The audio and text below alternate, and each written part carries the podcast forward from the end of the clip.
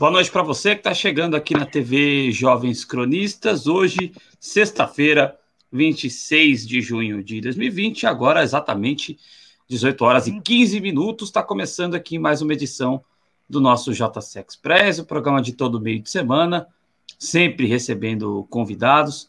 Hoje, uma alegria grande, nós vamos apresentar os nossos convidados de hoje a seguir.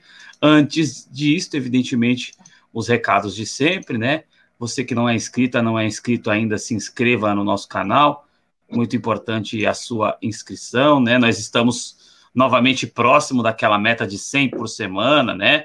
Nós começamos a semana com 2.500 e estamos aí perto de atingir os 2.600 nessa semana. Então, se por acaso você ainda não é inscrito, cerca de 25% das pessoas que nos assistem, nos assistem, eita, perdão, ainda não são inscritas. Então, se inscreva no nosso canal, compartilhe, indique para os amigos aí para que se inscrevam no nosso canal. É muito importante o seu compartilhamento dos nossos conteúdos, tá certo? O seu like é sempre muito importante para os vídeos ficarem bem ranqueados. Você sempre participa conosco, a gente sempre lê o seu comentário. E claro, quem puder, não se sinta constrangida, constrangido, né? Se você puder colaborar conosco para que o projeto possa prosseguir mais tranquilamente aí no ar e também para que o projeto fique mais visível. Nós estamos com a campanha, você pode colaborar a partir de 99 centavos, que você já vai estar ajudando o canal a se manter no ar, tá certo? Dados esses recados iniciais, eu passo a palavra ao Cláudio Porto para que ele possa apresentar os nossos convidados de hoje. Olá, Adriano. Olá, os nossos espectadores que estão aí nos assistindo pelo YouTube, pelo Twitter, enfim. Os canais para você participar, você já sabe, né? Chat, aí no Twitter também rodapé.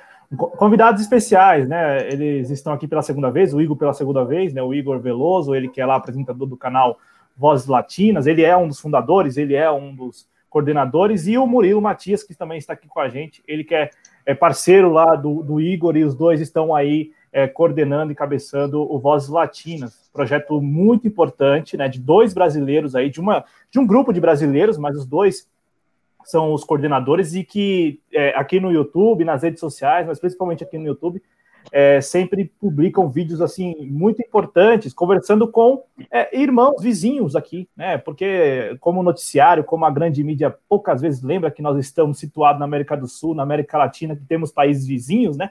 Estão aí é, Igor Veloso e Murilo Matias lembrando isso, reforçando isso. Olha, nós não estamos sozinhos, não, viu? Aqui não é uma ilha, não. Tem muita gente do lado aqui e passando por situações muito parecidas que a nossa. É, a nossa proposta neste programa é fazer um percorrido pelos países aqui. Então, de pronto, eu passo a palavra para o Igor Veloso, e aí na sequência ele é, passa a palavra para o Murilo Matias, para a gente começar falando do país vizinho, Argentina, que inclusive o presidente Alberto Fernandes ilustra a nossa miniatura. Né? Por que a Argentina? Porque a Argentina também tem lá uma configuração, e inclusive eles podem falar até melhor é, sobre isso, mas tem lá uma configuração social e até geográfica muito parecida com a nossa. E em meio à pandemia do novo coronavírus, né, se mostrou aí muito mais eficiente no enfrentamento à pandemia. Né? Pelo menos os números, se a gente pegar com base os números, né, os números absolutos de casos e também de óbitos, aqui nós temos os números e a gente vai, deixa eu pegar aqui para passar para vocês. Nós temos os números aqui da Argentina. Para se, se ter uma ideia, na Argentina, com 45 milhões de habitantes, são 52 mil casos confirmados de novo coronavírus e 1.167 é, óbitos né, argentinos, argentinas mortos ali para a Covid-19. Então, assim, no enfrentamento à pandemia, Igor, nos parece, de fora aqui do Brasil, que a Argentina saiu muito melhor, está saindo muito melhor. E porque lá, né, adotou todos os expedientes aí é, preconizados ali, sugeridos pelos especialistas sanitários. Igor Veloso, seja bem-vindo à TV Jovens Conheço mais uma vez. Muito obrigado por ter aceitado nosso convite o que falar dessa Argentina e o que, a Argentina está fazendo diferente, assim, companheiro, que nós aqui no Brasil não, não estamos fazendo e provavelmente não faremos. Bom, primeiramente, boa noite aí ao Cláudio, Adriano, aí prazer em conhecê-lo, Adriano. Boa noite a todo mundo que está assistindo prazer, aqui a TV Jovens Cronistas. Acompanho o trabalho de vocês também, que é um trabalho incansável. Todo dia estão aí na luta, trazendo informação para todo mundo que assiste. É, então, a Argentina, a gente vê aí, é um grande exemplo da região. Agora há pouco mesmo eu estava ouvindo o presidente Alberto Fernandes, que estava fazendo um pronunciamento é, falando com o povo quais foram os dados, quais são as medidas que estão sendo tomadas. E aí, desde o começo da pandemia, a Argentina tomou é, um caminho completamente diferente do nosso país. Né? Eles decretaram é, é, zona vermelha, restrição praticamente total é, no país. Tiveram várias medidas, inclusive a gente fez é, semana, na semana passada um ao vivo com pessoas lá da Argentina, porque no meio dessa pandemia, o governo, além dessas medidas de restrição durante a cidade, também é, deu um bônus para a população, que a população argentina já está recebendo a sua terceira parcela no completo, né? Porque o bônus aqui do Brasil foi dividido, não podemos esquecer, foi dividido em três etapas. Então, agora, a galera que recebeu a primeira etapa está recebendo a terceira parcela, ainda vai receber. Sendo que a galera que está na terceira etapa, que foi dividida, aqui os bônus brasileiros, nem sequer receberam a primeira parcela de 600 reais. Então, o governo chegou com esse aporte. Também, agora, nesse momento, eles estão discutindo, Cláudio Adriano, é, uma expropriação de uma empresa, uma empresa Vicentinha, uma empresa de alimentos, que estava devendo muito dinheiro é, para o governo, inclusive apoiou a, a, a, campanha do Macri, e agora, durante a pandemia, simplesmente eles estavam querendo decretar falência, mandar embora vários funcionários. O governo não só impediu que isso acontecesse, como agora já está entrando com um processo de expropriação da empresa para devolver a Vicentim, que é uma enorme empresa ao povo. Outra medida que o governo argentino está tomando é discutir uma lei de aluguéis, sabe, para não ter abuso dos senhorios na hora de alugar, é para é que, por exemplo, é, aqui, como é que é o depósito que a gente aqui tem que pagar três meses quando vai alugar qualquer espaço, lá nessa, nessa nova lei, eles estão discutindo para que é, seja o equivalente o depósito no máximo a um aluguel, né? ao valor de um aquilé e também movimentando todas essas leis é para beneficiar o trabalhador. Eu tenho uma amiga lá que é brasileira, que é psicóloga, que está trabalhando lá, e ela todo dia a gente está tentando conversar com ela para fazer um ao vivo, e ela falou, amigo, eu estou muito cansada, porque todo dia eu acordo muito cedo, a gente está trabalhando muito, ela trabalha num órgão lá, que é um órgão meio governamental, meio não, é, parceria né, público-privada, e aí eles estão fazendo quentinhas, indo levar para a população que está é, em condição aí sem alimentação nesse momento de pandemia. E aí a gente ainda tem a pachorra de ouvir o presidente brasileiro Jair Bolsonaro é, falando que a Argentina está um, uma coisa horrorosa, quem quer ir para lá. Desde antes, né, na, na época das eleições, ele dizia que o povo argentino, se o Alberto e a Cristina ganhassem, iriam vir correndo para cá. É, na verdade, o que está acontecendo é ao contrário, a gente que está doido para poder fugir para a Argentina e acompanhar esse processo que está acontecendo ali do lado. Uh, Cláudio e Adriano, muito obrigado aí por nos chamarem para conversar. E eu só queria acrescentar no que o Igor falou, uh, também está rolando na Argentina, uh, em paralelo aí a essa questão da pandemia, a, a investigação sobre uma rede de espionagem que existia lá na Argentina quando o Macri foi presidente, e essa rede de espionagem envolvia juízes, jornalistas eram grampeados, eram escutados, e obviamente os adversários políticos e os, principal, os principais adversários políticos do Maurício Macri estavam ligados ao campo peronista, e a, o nome mais forte é a, o nome da ex-presidenta Cristina Kirchner, que também sofreu o chamado lawfare, a perseguição judicial, assim como outros tantos presidentes aqui da América Latina, mas a Cristina conseguiu essa façanha de conseguir ser eleita vice-presidenta. E aproveitando para quem está aqui nos assistindo, a gente consegue ter muito boas informações sobre a Argentina, especialmente na C5N, que é um canal que passa ao vivo 24 horas no YouTube. Então, quem tem acesso à internet pode assistir.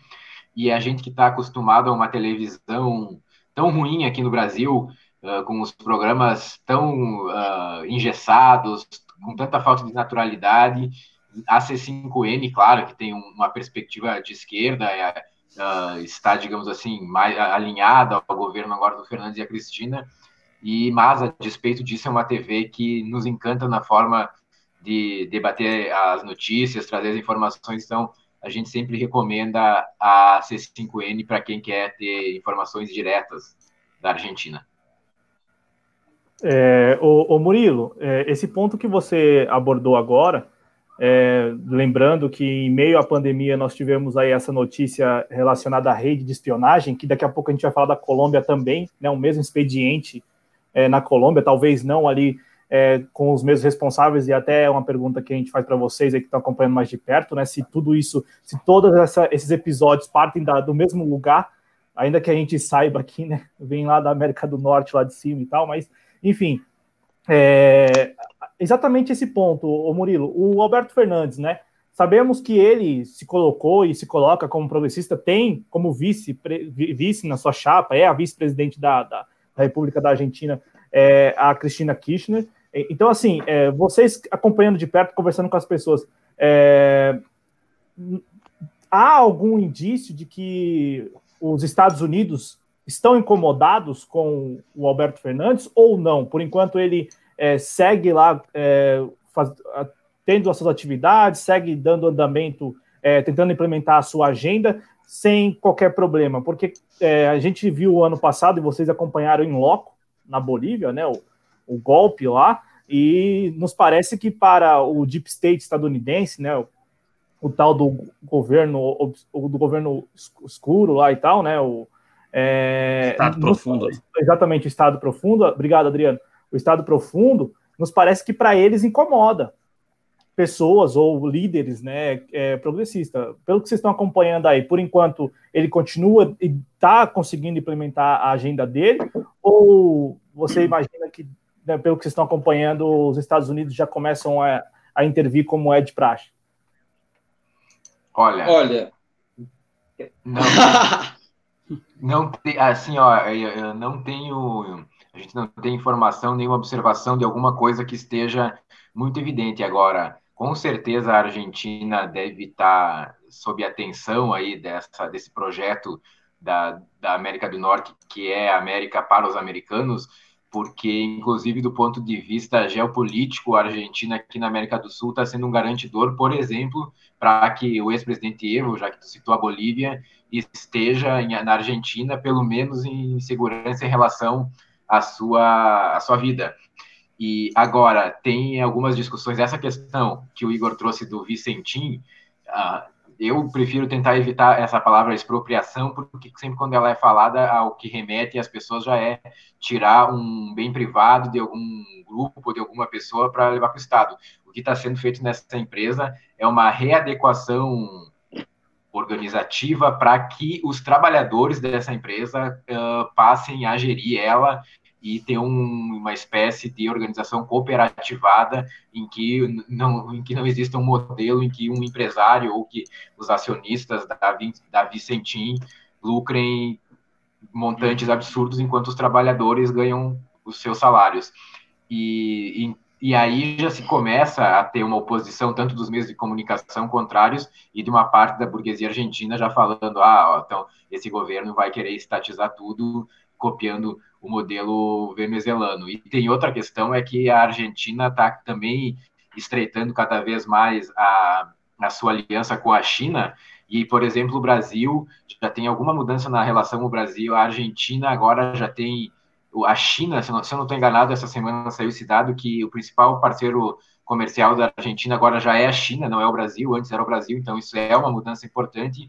Agora, essa, essa, essas movidas, digamos assim, as movimentações do Império na Argentina, eles não, não, é, é, essas movimentações nesse momento não parecem tão evidentes e ao mesmo tempo parece também que o Alberto e a Cristina, especialmente o Alberto, agora na, na figura do presidente, está tendo a inteligência nesse momento para conseguir levar essas questões, inclusive porque ele tem uh, dialogado bastante com o campo da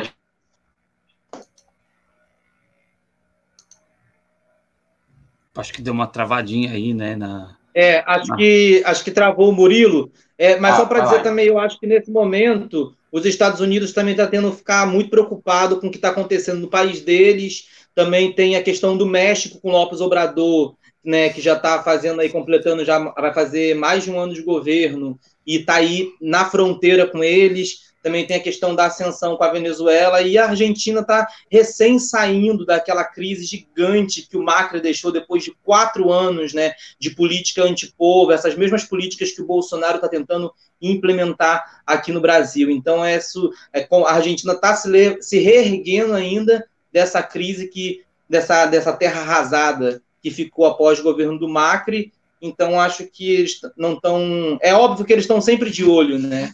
Como disse a Hebe de Bonafini, inclusive está aqui atrás uma plaquinha que a gente recebeu dela das Madres da Praça de Maio. Quando a gente governa, a gente não pode achar que eles estão dormindo, porque eles não dormem jamais, eles estão sempre já arquitetando. Mas, por enquanto, a gente não, não consegue enxergar essas movimentações tão claras. E só um último detalhe: tem uma situação que faz com que o império seja presente, onipresente na Argentina, é que na Argentina, em boa parte do país, existe quase um regime de câmbio duplo, porque o dólar é muito aceito, e inclusive as principais movimentações financeiras, quando alguém vai comprar uma casa ou vai comprar um carro, essa transação é feita em dólar por conta da fragilidade aí do peso argentino. Inclusive, essa era uma lei que antes da história da pandemia estava se tentando mudar no Brasil. Esse governo entreguista aí do Jair Bolsonaro estava querendo liberar que os brasileiros começassem a poder ter poupança em dólar. E quando isso começa a acontecer, é um caminho sem volta na desvalorização da moeda local, e isso é sempre muito ruim para a soberania dos países. Oh, rap e, é, e essa é uma lei no Brasil aqui que é de 1900, né? que impede é, a gente, a, a, o brasileiro de poder é, ter dinheiro guardado em dólar, porque. O, o, não, não, é Igor e Murilo, bem rápido também. E tem essa questão da negociação com o FMI também, da dívida, não tem? É, ainda que tenha aí para, paralisada a negociação por conta da, da pandemia e tudo mais, mas tem isso também, né? Que é um, um dos, entre aspas, legados aí do, do, do Maurício Macri, né, para a Argentina. Sim, inclusive o Alberto e a Cristina chamam os, esses fundos aí de fundos abutres. Mas essa história da Argentina não é só de agora, né? A Argentina está sempre envolto nessas renegociações, mas esse é um dos assuntos que eu sempre fico muito curioso sobre, porque uh, nunca se fala em relação a quem é essa dívida de milhões que o país tem. Essa dívida é com uma, um outro Estado-nação, essa dívida é com um grupo de empresários, é com um grupo de acionistas, porque se for assim, o que, que vale para um governo que é que tem um projeto soberano e popular? Ele ficar devendo para meia dúzia de empresários milionários e ele fazer os seus programas sociais e econômicos, ou ele pagar essa dívida e deixar o povo à míngua? Então, eu acho que isso tem que começar a sair mais a discussão quando se fala nessa questão de dívida, dívida pública, dívida externa, porque para com, que, com quem é essa dívida, qual é o valor, o que, que isso representa em termos de desfalque para outros setores do governo, e eu acho que eles estão tendo a capacidade de jogar essa dívida para frente e é, talvez nem paguem mesmo. Perfeito. A gente continua a seguir aqui conversando com o Igor Veloso e o Murilo Matias do canal Vozes Latinas, que voltam aqui, nos dão a alegria de estar pela segunda vez aqui na TV Jovens Cronistas. Muitas participações, vamos repercutir as participações aqui da galera, teve apoios, muito obrigado a todos vocês. Vamos fazer aquela chamadinha básica. Sumaia, querida, boa noite. Boa noite ao Frota. É, boa noite à nossa apoiadora Maria Bernardes. Beijo, querida Maria Bernardes. É, a Thaís Marchiori colaborou com cinco reais aqui. Dá boa noite a todos os amigos queridos e inteligentes que assistem o canal Jovens Cronistas. É isso aí. Muito obrigado, Thaís Marchiori, por estar presente aqui conosco. Eliana Cesário, também nossa apoiadora no Apoia-se e também no Clube de Membros. Muito obrigado, Eliana Cesário. Mais uma colaboração da Thaís Marchiori de 10 reais. Obrigado de coração, querida. Muito obrigado mesmo. Uh... Jonas Carreira, nosso editor em Brasília, obrigado ao Jonas Carreira aqui pela presença. É, a Grazi está aqui conosco também, é, está inscrita no canal Vozes Latinas. Raquel Sampaio, querida, muito boa noite. É, Carmen Aquise, olá para todos. Carmen, Carmen. é uma, uma companheira lá, lá de Bolívia, que vive na Argentina. Saludo, Carmen. Sumaya também. Saludo. Beijo peças para a Bolívia. Daqui a pouco a gente vai falar de Bolívia, né? Que infelizmente aconteceram incidentes tristes e a gente quer saber. Daqui a pouco a gente vai falar de Bolívia, mas força, força aí, Carmen Aquise, querida. É, Ângela dos Santos está aqui conosco. A Josi Negreiros está aqui conosco. Eita, que a voz está indo embora. A Josi Negreiros está aqui conosco. Vamos ver quem mais está aqui. É... Uh, a, a Sumaya está recomendando aí o documentário Esperto a Revolta, né? Sobre o movimento estudantil de ocupação das escolas por estudantes como resistência. É, tá aí a recomendação da Sumaya, é um lindo documentário, realmente, né? É... O Igor, inclusive, fez um filme sobre esse tema. Gente, é, ó, então ah, hoje eu conversei com, com um diretor do filme, que é de São Paulo, o Diego da Costa, que parece que o filme vai ser lançado em breve, acho que agora daqui a uns meses, aqui na internet, chama Selvagem.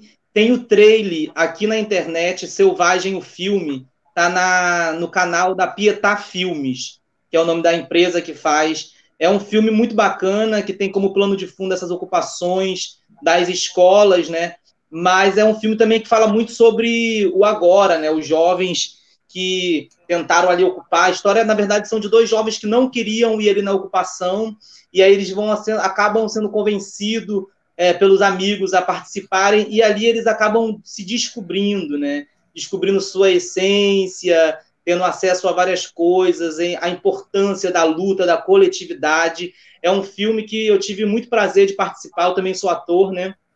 E lá, além de atuar, eu fiz uma pontinha, eu fiz a produção de elenco, é, e tem grandes nomes no filme, é, vários jovens que participaram das ocupações também atuaram, tem vários jovens do Islã, tem ali a, a Fran, a Fran Santos, o Kelson, Kelson Sussi, que também fez o clipe do Baco Exu do Blues, que é, é, faz o filme, a Lucélia Santos também fez o filme, o grande...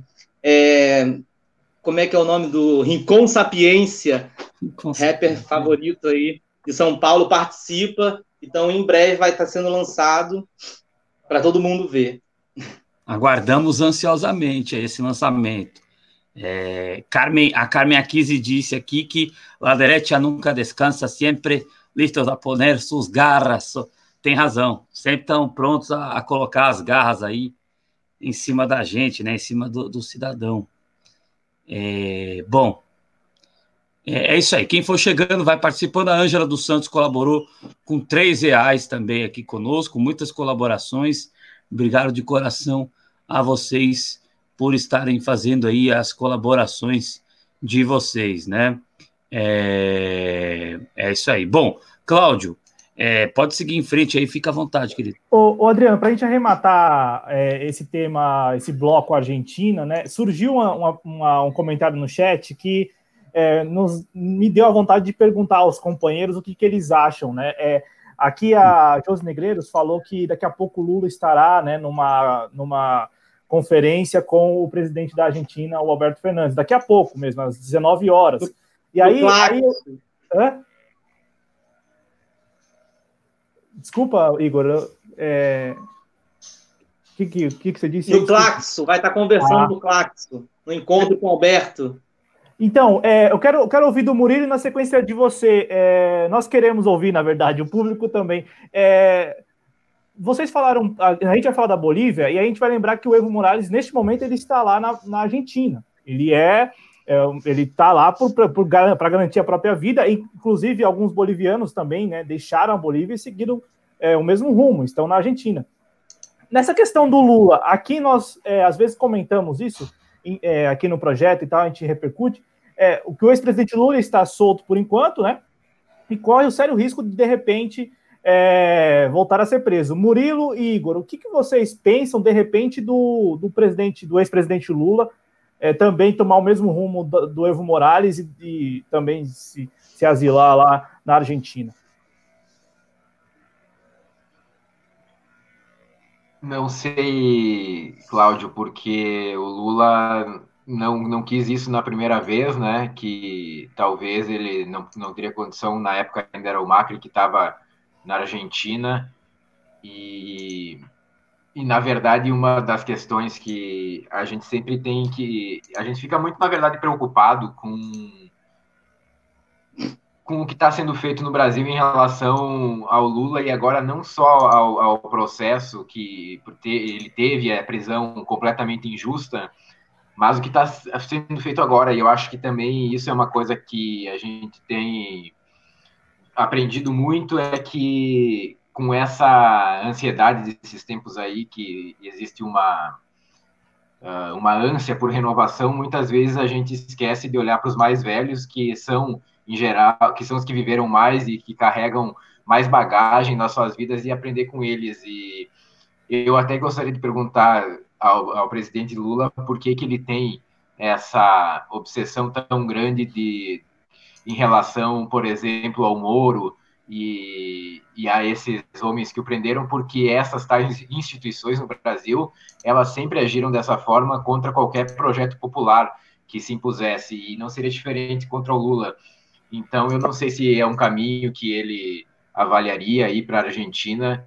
Eu acho que ele quer ficar aqui no Brasil mesmo. E, e, e olha, e aí eu tenho certeza que o Igor também tem a mesma opinião. Uh, eu considero que é preciso uma, um grande despertar para que a gente garanta a possibilidade de o Lula ser candidato, porque o único, a única pessoa que ganharia a eleição do Bolsonaro, como ficou comprovado isso, era o Lula.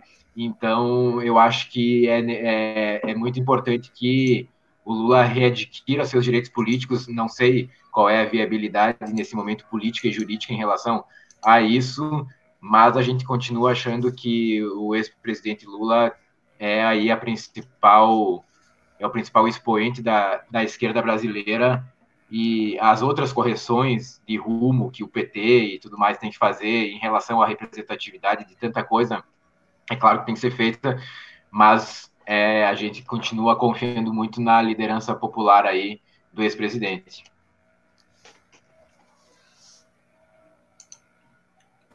Por favor, fica à vontade para complementar, Igor. Se, é, se assim, deseja. ó, eu fico é, muito preocupado, né? Porque, assim, quando o presidente Evo Morales, quando a gente chegou na Bolívia para fazer a cobertura da, da, quarta vitória do presidente Evo Morales do movimento ao socialismo, é, entre, inclusive eu já vi ele respondendo isso em várias perguntas, ele falou que ele jamais é, imaginava que chegaria ao ponto que chegou ali o golpismo na Bolívia. Porque na Bolívia eles já tinham impedido, já umas três vezes, de avançar o golpe de Estado, é, no mínimo, ali durante os 13 anos de governo do MAIS. E o que aconteceu, que a gente presenciou ali, foi justamente é, o avanço da, da violência fascista através da polícia, né? É muito importante lembrar que o presidente Evo Morales só saiu da Bolívia para salvar sua própria vida, porque eles tacaram a milícia, é, a polícia se amotinou, ela ficou de greve, não saiu para trabalhar, nesse mesmo tempo abriu espaço para que tacassem fogo na casa de várias lideranças do movimento socialismo, inclusive a época do presidente da Câmara, sabe? Então, assim, isso a gente não pode nunca deixar passar. E aí, depois daquela sucessão de violências com vários liderazgos do movimento ao socialismo, eles começam a renunciar. E aí as Forças Armadas vai até a televisão, em rede nacional, e pede para o Evo é, renunciar, né? Então, assim, praticamente intimando ele ali a abandonar o seu cargo, e a partir dali ele sai é, pedindo exílio, primeiro no México, e hoje se encontra na Argentina. Então, assim, ele foi obrigado a sair do seu país é, por conta da, da, da, da violência, né?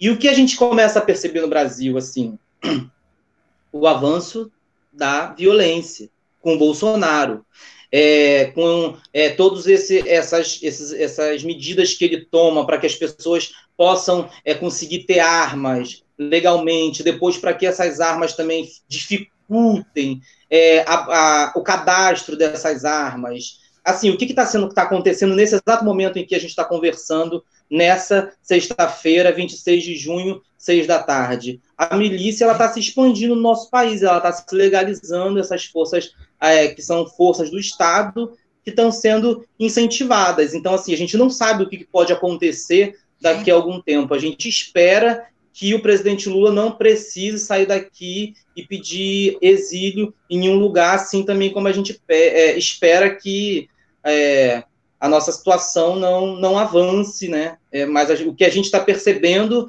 é que cada vez mais é, esse governo ele consegue se estabelecer, né?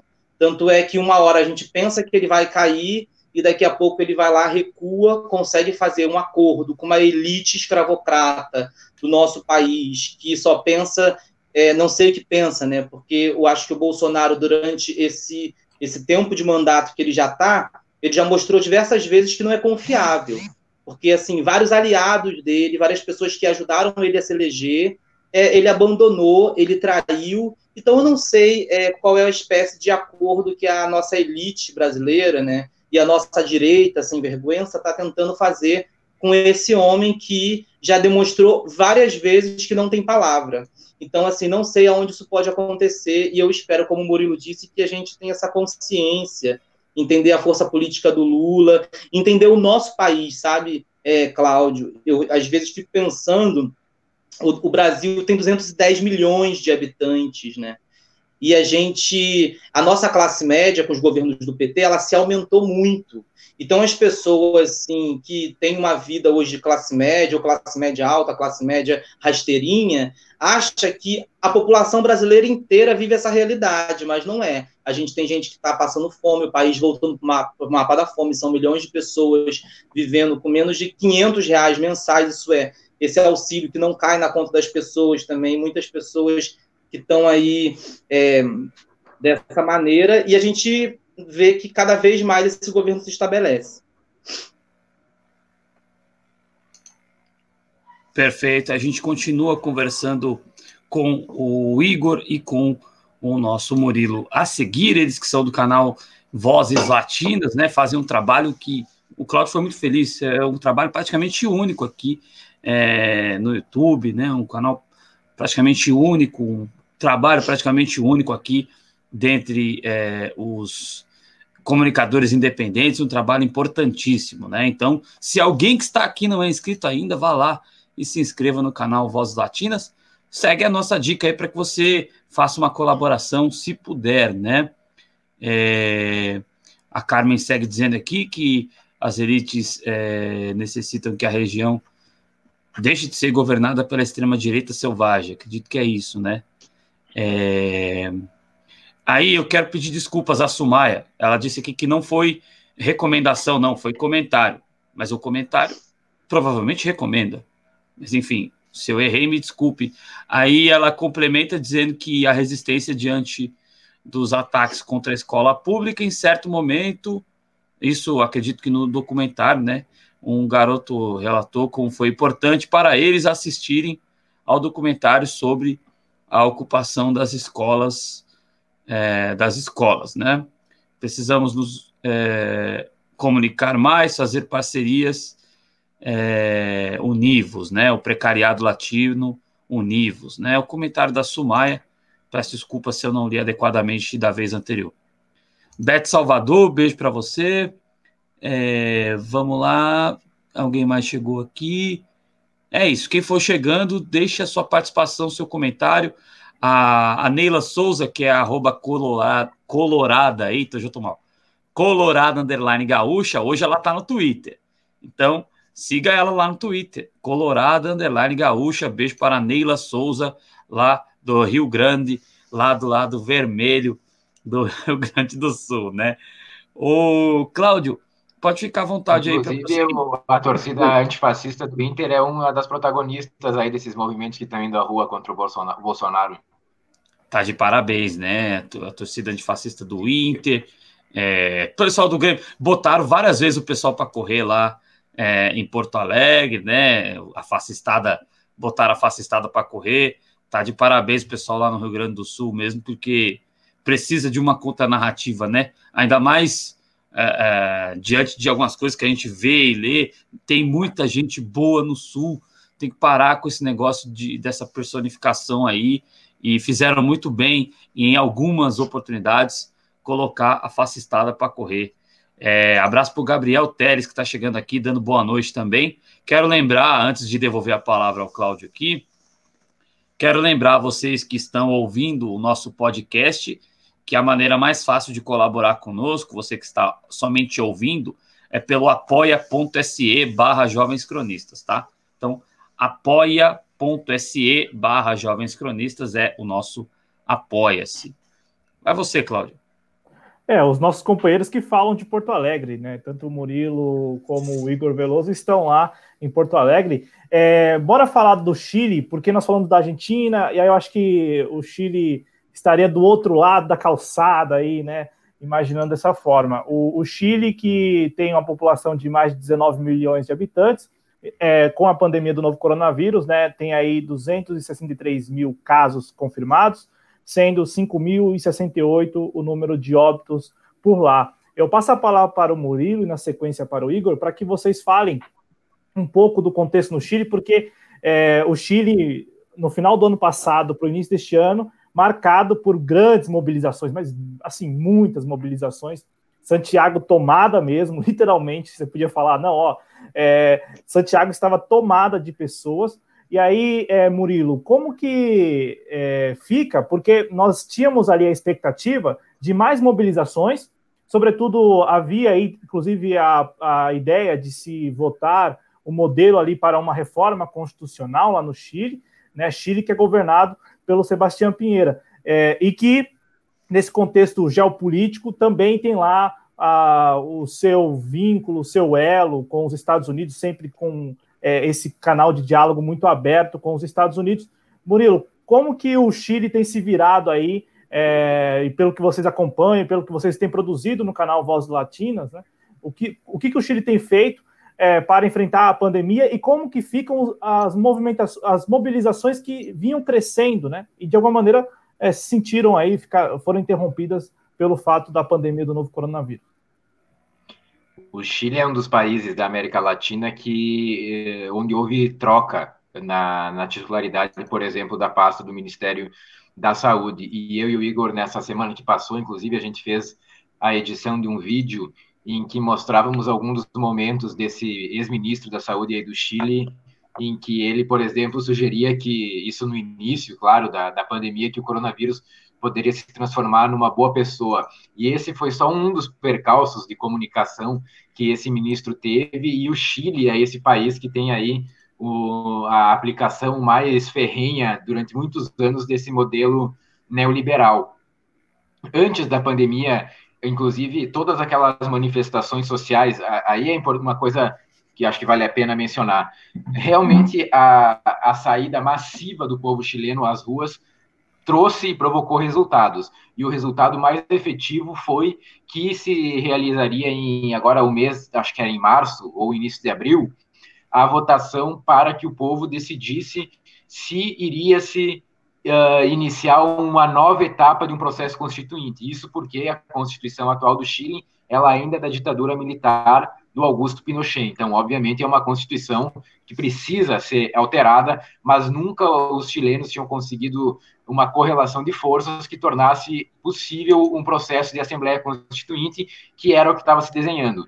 Essa votação foi adiada para outubro, se eu não estou enganado, e aí é, existe uma perspectiva muito forte de que se o povo decida por uma nova constituição, que aí vai começar a ser elaborada e tem critérios para participação das pessoas, não vai ser a Câmara de Deputados e de Senadores que vai, uh, que vai elaborar a Constituição, vai ser representantes do povo numa conformação que vai ser feita pós-plebiscito, caso o plebiscito seja vitorioso. E também o Chile tem uma questão muito semelhante ao Brasil, que é dos carabineiros, que poderiam ser comparados aí à polícia militar no Brasil, que reprimem sempre com muita violência nesses protestos que tu mencionou aí, Cláudio. Muitas pessoas uh, perderam a visão, porque existe a denúncia de que muitos carabineiros apontavam para os olhos das pessoas que acabaram sofrendo muito com, com essa repressão, que continuou depois, e o Pinheira cada vez mais mal avaliado. Agora, eu, curiosamente, os únicos dois países da América do Sul, que eu, da América do Sul, né, que eu e o Igor nunca fomos, foi a Venezuela e o Chile. mas a gente tem amigas e amigos que moram lá e que nos falam que a situação é muito ruim e também diante desse modelo de neoliberal, com certeza não houve nesses últimos anos investimentos adequados na área da saúde pública, então os chilenos estão sofrendo bastante nesse momento com a pandemia e o Chile é um, é dos lugares que mais preocupa na América Latina. E só para complementar, né, Murilo, é, o Chile também é, vive hoje o reflexo daquilo, como o Murilo estava falando, das políticas que foram implementadas na época do Pinochet, que Paulo Guedes, o nosso ministro da Economia, estava lá implementando essa destruição. Então, assim, é, a dificuldade do povo chileno ter acesso à aposentadoria, a situação das pessoas mais velhas no Chile é uma, uma situação de precariedade absurda. É, tem um amigo meu que estava falando que as duas avós deles precisam trabalhar para poder complementar a renda. Então, assim, a gente precisa entender uma coisa assim, que o que a, essa reforma, é, a, essa reforma é, da Previdência que o Paulo Guedes, junto com o Bolsonaro, aprovou agora, somos nós que vamos sentir isso daqui a alguns anos se a gente não conseguir mudar. Né? Vão ser os jovens hoje, que, por exemplo, aqui em Porto Alegre, quando a gente vai no supermercado Zafari, aqui, que é uma grande rede, é, e você vê que a maioria dos caixas do supermercado são jovens que não têm sequer 20 anos de idade. Então, são esses jovens que estão começando a trabalhar desde agora, não vão conseguir acessar essa aposentadoria quando chegar na sua velhice e vai ter que trabalhar até morrer.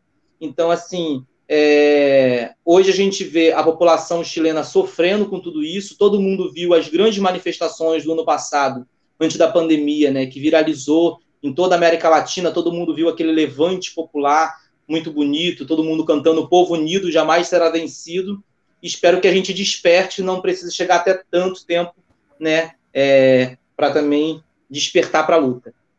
Comentário pertinentíssimo, porque o Chile é o caso concreto aí do que pode vir a ser lá na frente o Brasil com essa implementação é, aprofundada das medidas neoliberais. Tanto é, Igor, se você puder até comentar também. E diante do mesmo protagonista, né, Cláudio? Exato, né? Com, com, com, o mesmo, com o mesmo ator ali, né? Ele tá, ele tá nas duas, né?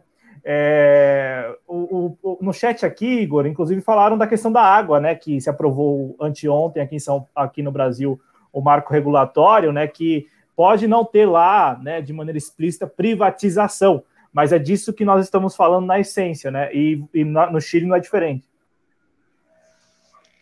Sim, no Chile, também teve na Bolívia, né? A guerra da água, e também teve nos anos 2000. É, agora também em El Salvador, eles estão também com essa mesma política de privatização da água. É, é muito importante quando a gente começa a, a fazer, a entender o que está acontecendo na região, né? Porque não é uma coisa específica só daqui do Brasil, é isso.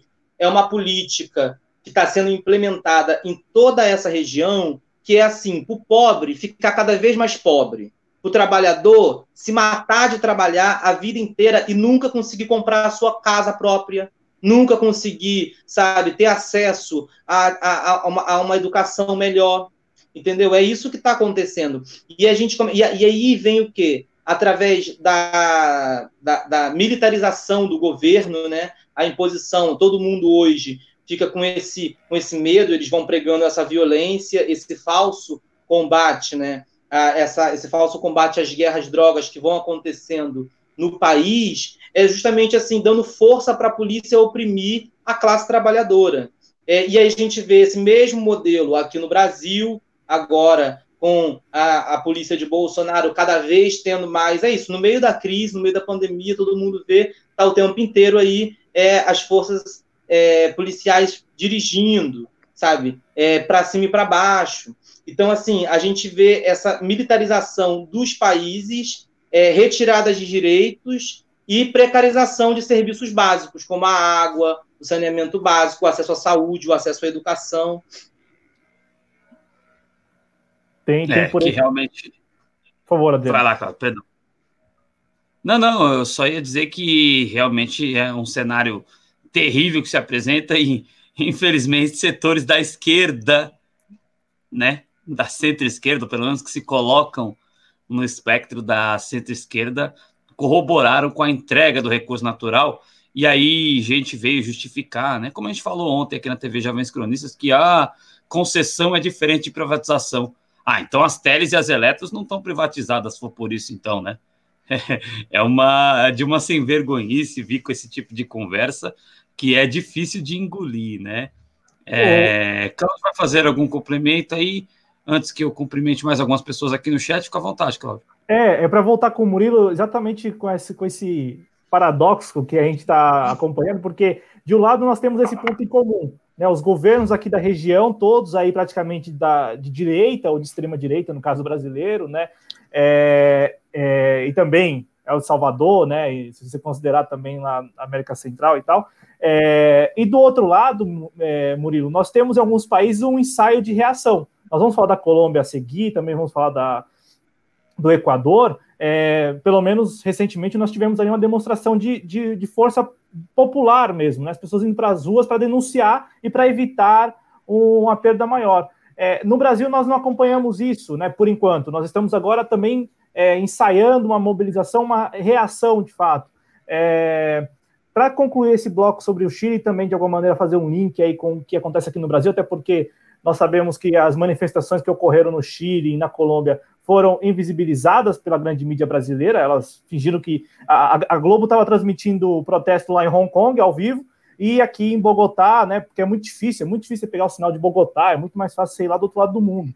É, então, como eles sempre fazem, né? Eles sempre olham para lá, eles não, eles não consideram que está aqui dos nossos lados, porque, né? Enfim, né? Venezuela o que diga.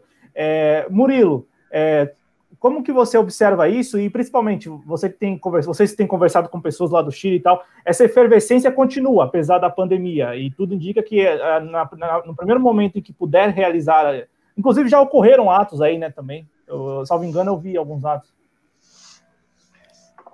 Continua de uma maneira mais uh, tíbia, como diriam os, os latinos, mais fria mas é, vai ser esse caldo vai ser encorpado, eu acredito, quando a se a pandemia arrefecer, né? E, e especialmente também quando chegar mais próximo, eu acho, da data da votação, porque aliás é uma coisa curiosa, porque o Chile quando ele ele sai da ditadura do Pinochet para a democracia, isso aconteceu também por meio de um plebiscito. Inclusive existe um filme sobre isso que chama No porque a campanha na época, ah, os chilenos votaram para não continuarem na, com o Pinochet como chefe do, da nação. E, e, as pessoas que votassem sim votariam pela permanência do Pinochet e os que votassem não pela retirada. E aí o no ganhou e foi uma campanha que foi feita ao mesmo tempo denunciando todas as atrocidades que a ditadura chilena tinha cometido, mas também com um teor muito forte de esperança de, de, pluralidade, de trazer a alegria do povo chileno para, digamos assim, abrir as portas para aquele novo momento histórico que se apresentaria. Agora, eu só vou te pedir licença, Cláudio, para comentar uma coisa do Adriano sobre a política nacional, que também eu acho que é uma coisa muito curiosa, e vocês que fazem essa crônica, inclusive diária, sobre o Brasil, Uh, a gente, eu acho que se confunde muito e eu, e eu considero que as redes sociais e esse excesso de informação também faz com que a gente cada vez mais perca os parâmetros em relação à, à memória e, e à sequência dos fatos. É bom lembrar que até o Bolsonaro se consolidar como o cara do campo conservador, digamos assim, queria passar para o segundo turno, amplo, ampla, amplos segmentos da sociedade brasileira descartavam essa candidatura do Bolsonaro. Depois, quando se percebeu que essa era uma candidatura viável, saiu uma pesquisa, aí já com o Haddad como o nome do PT como candidato, em que todos os demais candidatos ganhariam do Bolsonaro no segundo turno, inclusive o Fernando Haddad. E, e o Ciro Gomes também ganharia, a Marina, o Alckmin. Depois é que sai, algumas semanas depois, uma outra pesquisa dizendo que o Bolsonaro ganharia do Fernando Haddad. Eu tô, eu tô só relembrando isso porque muitas pessoas cobram de que o PT não deveria ter tido candidato ou que eventualmente deveria ter apoiado o Ciro nessa eleição, mas isso não era uma realidade fática daquela época. O PT tinha 30% do eleitorado e tinha real perspectiva de pelo menos encarar o Bolsonaro num segundo turno e de vencer a eleição, inclusive conforme as pesquisas eleitorais daquele tempo indicavam. E então isso, digamos assim, derruba um pouco essa ideia de que ah, nessa eleição o PT não procurou aliança, foi hegemonista, porque existia essa realidade que as pessoas esquecem. É bem verdade, depois se tomou uma ciência de que uma candidatura do PT com todo o antipetismo poderia ser derrotada pelo Bolsonaro, mas até boa parte da eleição, talvez inclusive uma ou duas semanas antes do segundo turno, a, a, a configuração, digamos assim, era outra. É, ô Murilo, já que você abriu esse parêntese, só é um parêntese no meio da crônica internacional, eu gostaria de perguntar então a você como você viu a estratégia de lançar o presidente Lula como candidato, sendo que a gente sabe que dificilmente a candidatura dele teria continuidade, se isso é, atrapalhou em certa medida a candidatura Haddad e fortaleceu alguma narrativa contrária, ou se você não tem ressalvas em relação a essa medida do Partido dos Trabalhadores de ter mantido o nome do presidente Lula como candidato até os 49 do segundo tempo. Uh, Adriano, eu lembro que eu, que inclusive eu e o Igor, a gente esteve numa grande mobilização. Aquela foi uma mobilização grande, realmente, e especialmente capitaneada pelo MST, lá em Brasília, para, digamos assim, garantir que a candidatura do ex-presidente Lula fosse registrada. Então, essa questão de que o Lula não poderia ser candidato, mesmo concorrendo na cadeia, ela só ficou clara, assim, também ao longo do, da campanha eleitoral. E então eu considero. Agora, com isso eu não estou dizendo que a, a realização da campanha que foi feita eh, depois já com o Haddad como candidato tenha sido a mais adequada, inclusive porque no segundo turno se falou muito pouco do Lula e o Haddad só estava no segundo turno por conta do Lula. Também, uh, quando a gente observa, foi uma campanha que viajou pouco, a campanha do PT, tem vários estados que o PT não foi, então eu acho que os problemas foram outros. Uh, não sei se o Haddad era o melhor candidato, talvez o PT podia ter apostado em outro nome, mas aí a gente vai perceber que, assim como tantas organizações de esquerda, o PT também tem as suas estruturas que reproduzem uh, o colonialismo, a, a, o próprio racismo, então era natural que fosse buscado alguém que é um professor universitário, que tem nível superior. Talvez a Benedita da Silva podia ter sido a candidata do PT, uh, ah, talvez o Wellington Dias, que é governador do Piauí, reeleito para o quarto mandato, pudesse ser candidato do PT. Então, eu, eu acho que o, o, o Lula tinha que ter sido candidato até a possibilidade, e ser, inclusive, uh, ser mais presente na campanha eleitoral da maneira que fosse possível, claro. Perfeito, perfeito. É, ô, Cláudio, posso só dar uma passadinha no chat antes de te devolver, querido? Uh, só para ver quem está conosco aqui. O Matheus Fernandes chegou. Boa noite aqui ao Matheus Fernandes, que estava falando da questão do Chile, né? Carabineiros. É, e ilando os carabineiros às milícias aqui no Brasil. Uma boa ilação, é, é, é bem por aí mesmo. É, a Beth Salvador parabeniza a gente pela live. A Rosa Maria Reis, direto de Salvador, brigadão a Rosa Maria Reis. É, vamos ver mais quem mais aqui. Daqui a pouco a gente entra em Venezuela, viu, Josi? A gente vai seguir aqui a pauta, mas na hora de Venezuela eu vou resgatar a sua pergunta. Fica tranquila. A gente vai entrar a seguir em Colômbia e Peru. É... Eu não vou entrar em mérito, enfim. Ó, o Peru, o Peru, o Murilo tem uma história que ele adora.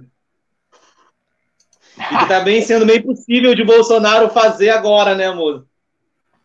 Não, vocês querem falar, não é porque eu estava lendo os comentários aqui e realmente a gente vive uma situação no Brasil em que as pessoas elas interpretam o que você fala de acordo com o que elas já estão. Se elas não ouvem exatamente o que elas estão querendo, elas fazem uma interpretação que. E uma demonização, né? Que não diz com as próprias palavras, sabe? Mas eh, você, é, é, vamos falar do Peru agora? Podemos, se vocês, se vocês estiverem de acordo, a gente vai, a gente fala do, do Peru e na sequência a gente fala da Colômbia e é, entramos na Venezuela, porque também, olha, de todos os países da região, o que aconteceu na Venezuela em meio à pandemia, o que acontece na Venezuela é, é, é, é são assim, são absurdos é, e, e, absurdos e absurdos. Mas vamos falar de Peru, porque assim, Murilo, mídias sociais é desse jeito. A gente fala as coisas aqui, o pessoal já. O que as pessoas querem é que nem eu, acho que eu devo ter alguma carteirinha de, do, do PT dentro do meu guarda-roupa. Não é possível, gente. Os caras os caras exageram um pouquinho. Mas vai lá, Cláudio. O, Peru, né, em meio à Mas, pandemia... Ó, Por favor, por favor, por favor, Igor. Não, só, só antes, né, é que tu estava falando da carteirinha do PT. Eu acho que as pessoas Eita, precisam bem na hora. refletir. Acho que talvez Travou a gente... bem na hora travou? exata. Não, não, é... ah, então voltou. Ela tá funcionando voltou. aqui. Vai você. Vai você, Igor. Ah, sou eu? Não, é, é porque assim, ó, esses dias eu estava conversando com uma amiga que ela tem um cunho antipetista tal, e aí ela sabe que eu, né, milito ali no partido tal, e ela estava falando uma coisa para mim. É, no, no, numa conversa sobre qual seria a posição do PT em 2022, daqui a pouco ela chegou à conclusão que o PT deveria, para o bem do Brasil em 22, não se candidatar. E aí eu falei, amiga, na Bolívia começou assim também com, com, com, com o movimento ao socialismo. Primeiro, é, é, não queriam é, que o, o partido se, se, se, se, colocasse. Hoje estão querendo caçar o partido. Então a gente fala, é, o PT governou esse país durante 13 anos, e durante 13 anos o PT nunca ameaçou a tirar de jogada nenhum rival político. Entendeu? Pelo contrário, o presidente Lula sempre incentivava a participação de todo mundo na política. O que ele dizia sempre é o quê? O que ele sempre diz. Até hoje. No primeiro turno, todos os partidos precisam lançar os seus candidatos e no segundo turno começa as alianças, né? Porque também política é isso, você dialogar com outro campo que foi eleito e foi escolhido pelo povo. Porque é isso, a gente tem uma camada da população que é completamente diversa. Isso se você olha para cada família brasileira é assim. Na minha família mesmo, é um é macumbeiro, o outro é evangélico, o outro é policial, o outro é não sei o quê. Então você vê cada um e a nossa população vai ser formada por isso. O Congresso é isso que o povo elege. Então aí vem hoje um presidente da República que acredita que toda uma, um campo ideológico, né, que é o campo de esquerda, tem que ser exterminado, tem que ser varrido.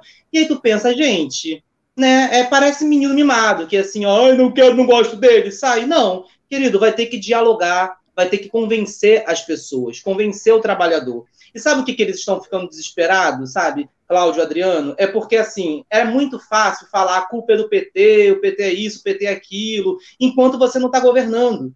Enquanto o PT estava acabando com a miséria, botando o pobre na universidade, construindo Minha Casa Minha Vida, levando médico para todos, saúde para todos, luz para todos. Agora que não tem mais nada, que a gente vê o presidente da República, é, é, como é que se diz, é, tendo que inaugurar a obra do Lula, né, que foi coisa para Dilma como se fosse dele. Aí você vê toda hora ele está inaugurando obra na Bahia, é estrada no Maranhão, é aeroporto na Bahia. Isso é porque é governo de esquerda que está nesses estados mantendo a obra e dando encaminhamento. E aí depois ele vai lá e comemora, né, com o chapéu dos outros, como se fosse ele que tivesse feito tudo aquilo. Não tem nem a humildade de falar que foi o outro presidente que começou. Então o que acontece? Eles estão ficando desesperados porque a comida não está chegando na casa da pessoa, do trabalhador. O trabalhador não está podendo fazer um churrasquinho no final de semana, não está podendo comprar um sapato novo para seu filho, não está podendo, sabe, viajar, não está podendo fazer uma ceia de Natal no final do ano. Então, assim, não adianta, eles podem ficar esbravejando quanto for. Se não chegar na mesa do povo, o povo vai responder nas urnas e eles estão ficando desesperados com isso, porque o povo tem memória e a gente tem que recuperar cada dia é, na, me, na população, na mente da população brasileira, o quanto nós fomos, né? O quanto a gente estava comemorando que milhares estavam viajando de avião pela primeira vez, viajando para países é, da América Latina pela primeira vez, estava comprando sua primeira máquina de lavar, comprando seu carrinho, muita gente comprando sua casa própria, e é isso que a gente vai fazer de novo, em breve, quando voltar. O Igor, e, e é importante a gente ser muito claro nessa questão. Antes eu quero engrossar o coro do anti da, da galera pedindo para o anti ficar, porque, né, Fica aí, Antiman, fique aí conosco. Segundo ponto é o seguinte: é, você não pode falar, ah, por culpa de não sei quem, não sei quem não foi para o segundo turno e agora não sei quem votou para vender a água. Veja, é, é, quem foi ao segundo turno teve voto para ir ao segundo turno. Eu me lembro que, que o candidato apoiado por quem está aí falando que Lula é cadeieiro, essas coisas, eu me lembro que o candidato fez, na semana final do primeiro turno, uma campanha de vamos virar, uma campanha muito confiante. Eu falei, caramba, será que agora vai? Será que ele vai virar? E vai para o segundo turno? E o percentual, quando a gente chegou no domingo à noite, era o mesmo. Não, não teve nenhuma movimentação no percentual. Então, gente, a culpa. Vamos falar com todas as letras, Cláudio. A culpa do Ciro Gomes não ter ido para o segundo turno da eleição presidencial do ano de 2018 não é do Partido dos Trabalhadores. A culpa é do eleitor que preferiu levar o Fernando Haddad ao segundo turno das eleições presidenciais. Foi uma escolha popular. Não é culpa do. É, quer dizer, o Partido dos Trabalhadores trabalhou para isso. Assim como o PDT trabalhou para o Ciro Gomes, assim como o PSOL trabalhou para o Guilherme Boulos assim como a UP está chegando, a UP, né? E vai trabalhar provavelmente para o Léo Péricles, e por aí vai. É, outro dia estava aqui, peço desculpas, Cláudio, mas eu quero falar disso agora. Estava aqui uma representante do, da UP, que é o novo partido de esquerda, e este nosso integrante, e obrigado por estar aqui, perguntou a ela se a UP vai apoiar uh, o Ciro Gomes no primeiro turno das eleições de 2022. Eu nem deixei a convidada responder. Eu disse que tem que apoiar o candidato deles. O Igor foi muito feliz é, ao primeiro turno, é para todas as, ide as ideologias serem apresentadas, né? Todas as propostas serem apresentadas, para que aí, quando nós cheguemos ao segundo turno, é, aí a, a, convergência em torno da melhor proposta possa ser feita, né? Então, sabe, acho que tem que ter um pouquinho de, de. A gente fala, ah, não pode idolatrar o político tal. Mas se a gente idolatra outro, se não é para idolatrar, não vamos idolatrar ninguém, né? Mas é. Ô, ô Cláudio, vai lá você.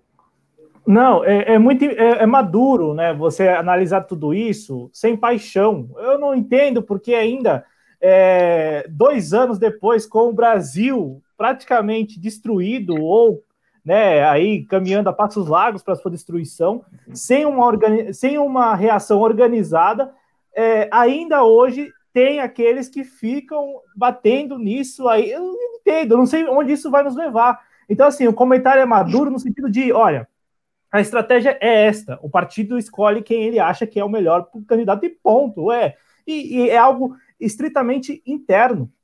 E quando o Adriano lembrou, o eleitorado está ali. O eleitorado tem lá um plantel de candidatos, o eleitorado escolhe. Acabou. Ponto. Acho que. Mas, essa por é... mim, o eleitorado tinha escolhido o Guilherme Boulos, por exemplo. Não, mas, mas ele isso... escolheu o Fernando Haddad. O que, que vai fazer? E, e, e, votou, e, e, essa parte do eleitorado votou num professor, né? Não votou no. no é, que não é o caso do Ciro, por favor, mas não votou num, num, sociopata, num psicopata, como que está aí presidindo a República Federativa do Brasil.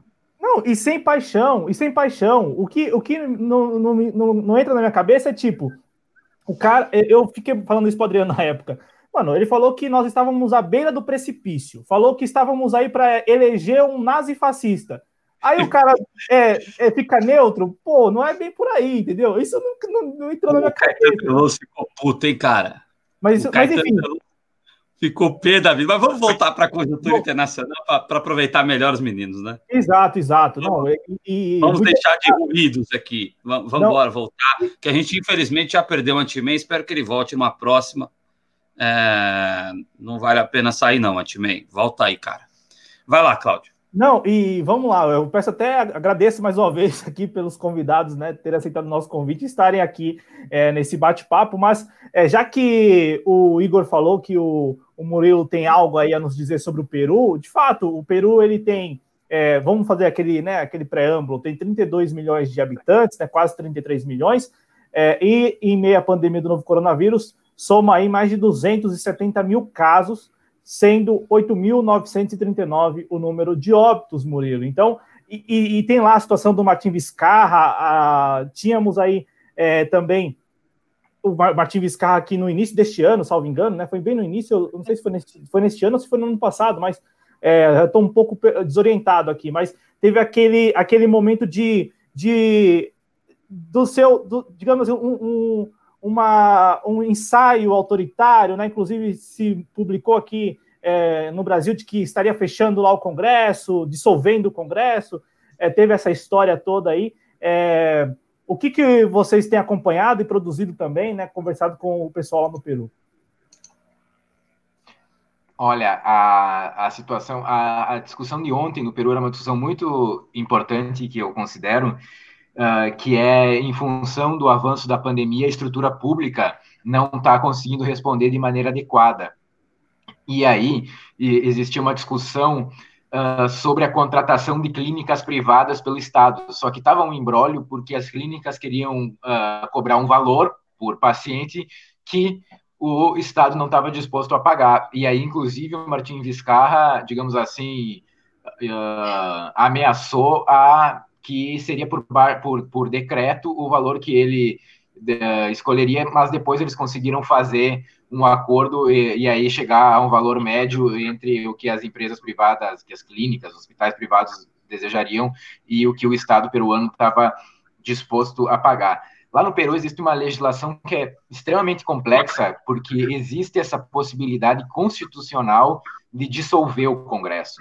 E foi isso que aconteceu no ano passado.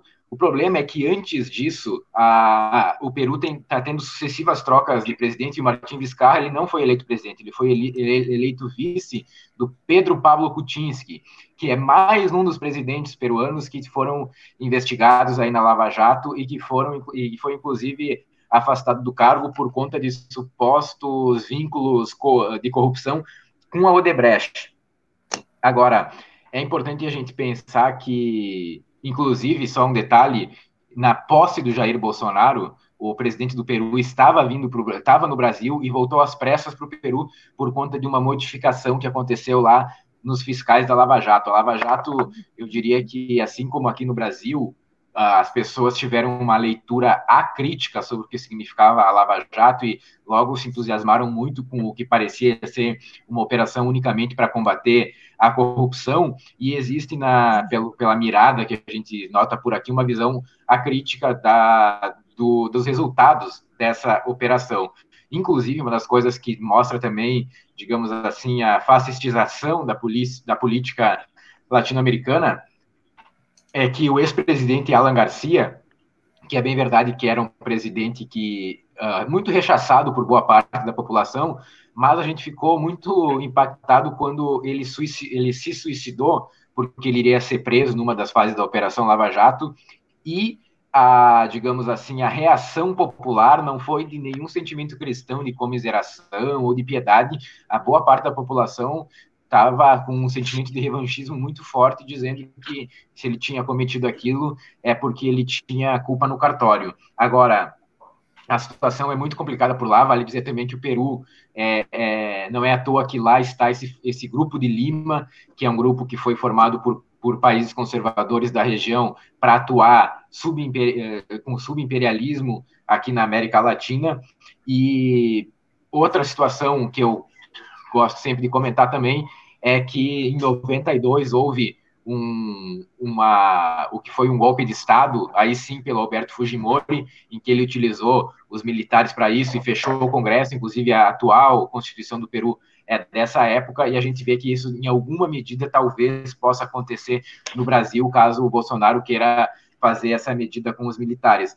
Mas, um, só para fechar, para terminar, com certeza a Odebrecht esteve envolvida em situações de corrupção no Peru, como já foi comprovado. Agora, eu acho que é ingênuo a gente pensar que somente as empreiteiras brasileiras que trabalhavam Latinoamérica fora e na África uh, tinham alguns vínculos de corrupção com, com os governos. Eu não acredito que as, as empreiteiras europeias, estadunidenses que atuem na América Latina também não façam o mesmo tipo de acordo por baixo dos panos. Então, existe também nisso um, um plano que era não deixar que uma empresa uh, brasileira, uma empresa final latino-americana, trabalhasse e uh, avançasse sobre mercados que naturalmente eram de empresas estadunidenses ou europeias. Então, essa é mais ou menos a situação do, do Peru, bem ruim. O Peru, que é o segundo país depois do Brasil, agora não sei se é o México, mas é Brasil, Peru e México, onde a situação está mais preocupante em relação ao número de mortos e de contagiados.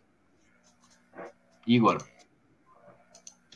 Não, eu tenho uma coisa até para falar, mas é porque minha, eu não sei se eu estou conseguindo primeiro, vocês estão me enxergando, gente. É porque o telefone aqui deu um problema. Vocês estão me enxergando bem? Nós estamos te enxergando de ladinho. Eu acho que não tem problema falar assim, não, né, Cláudio? Você quer que ele saia? Então, só para contar uma história, então, sobre a Aldebrecht, quando a gente foi para a América Central em 2017, já depois do golpe da presidenta Dilma, a gente. Antes, a gente, quando tinha passado pelo, pela Bolívia, um dia a gente conversando na fronteira da Bolívia com um senhor, um senhorzinho estava assim, esperando o ônibus com a gente, e de repente ele fala assim: ó, ah, viajei pelo, eu já viajei pelo mundo inteiro. Aí a gente até achou que ele estava zoando a gente, né? A gente até botou um apelido dele de vovô Caô na época. E aí depois a gente foi conversar com ele e descobriu que ele trabalhava na Odebrecht e ele conhecia mais, já tinha viajado para mais de 30 países do mundo trabalhando pela Odebrecht na construtora. E assim, é, é isso que às vezes eu converso com, a, com, a, com, com, com o trabalhador, que fica muito confuso com a questão da Odebrecht, do BNDES, que o Bolsonaro confunde na cabeça do povo trabalhador. E aí, assim, a gente conheceu esse cara que foi prova viva, que tinha falado que tinha viajado vários países, e depois, quando a gente chega no Panamá, a gente encontra uma obra de arte ali no meio do, do malecom do Panamá, que é aquela, no meio da orla, com estátuas em homenagem ao Odebrecht pelas obras que tinham feito. E é isso, depois a gente descobre que a Odebrecht estava se tornando a segunda maior empreiteira do mundo, ganhando várias obras, fazendo obras nos Estados Unidos, na Europa, isso, uma empresa brasileira, entendeu? Desse porte. E aí o que aconteceu? Depois, com toda a criminalização e da Odebrecht e tudo mais, o que, que o governo Temer fez? Várias obras que talvez poderia ser Odebrecht ou outra empresa brasileira, eles deram licitação para empresas o quê? Empresas europeias, empresas estadunidenses, que têm no seu currículo três vezes mais é, corrupção do que o Odebrecht. Então a gente pensa assim, é, é o que, que eles querem, né? Com essa destruição do nosso país, das nossas empresas, da nossa soberania, é fazer com que o Brasil seja o que ele sempre foi, né? Assim, pátio traseiro dos Estados Unidos. Que o presidente dos Estados Unidos fala, a gente obedece.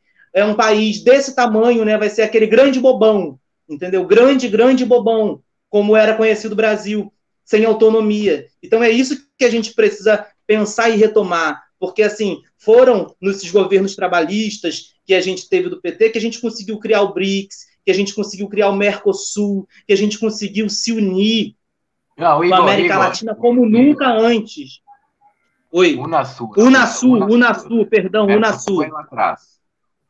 Sim, falei, é, falei errado. Unasul é porque eu tô aqui tentando, tô igual a Dilma. Esses dias a gente presidente a Dilma fazendo um ao vivo e dela e tá ela mexendo no computador, procurando a carga, falando, e meu computador, quando fica sem bateria, ele acaba. E aí tu fica, gente, é um Brasil ordinário que julgou essa mulher, golpeou essa mulher íntegra e digna, né? Eu fico, outro dia eu tava lembrando daquele vídeo que virou meme da presidenta Dilma quando ela falava saudação à mandioca. Gente, aquilo ali foi um dia lá no Piauí que teve uma Olimpíada indígena. E a presidenta Dilma vai falar da importância da mandioca no país, que ela fala que matou a fome de milhões de pessoas, um alimento fome. brasileiro. A minha fome. Matou, liberou várias pessoas da fome. Isso, Desculpa isso, isso. E aí a só... gente fazia o quê? O que, que tá... Perdão, vai lá, perdão. Não, continua, fala, companheiro. Não, eu te interrompi, perdão, mas é, é que eu, eu só te, te, fiz uma interposição, porque eu já disse algumas vezes aqui, cara, que a mandioca me salvou de morrer de fome, a farinha de mandioca. Muitas vezes, é a única coisa que eu tive para comer, muitas vezes, foi farinha de mandioca com sal, ali, é, é, bota para fritar farinha de mandioca ali, faz uma farofa, só farofa. Então, eu saúdo a mandioca. Eu saúdo a mandioca porque se eu estou vivo agora com 33 anos, é graças à mandioca. Eu já falei isso aqui algumas vezes no canal, Igor.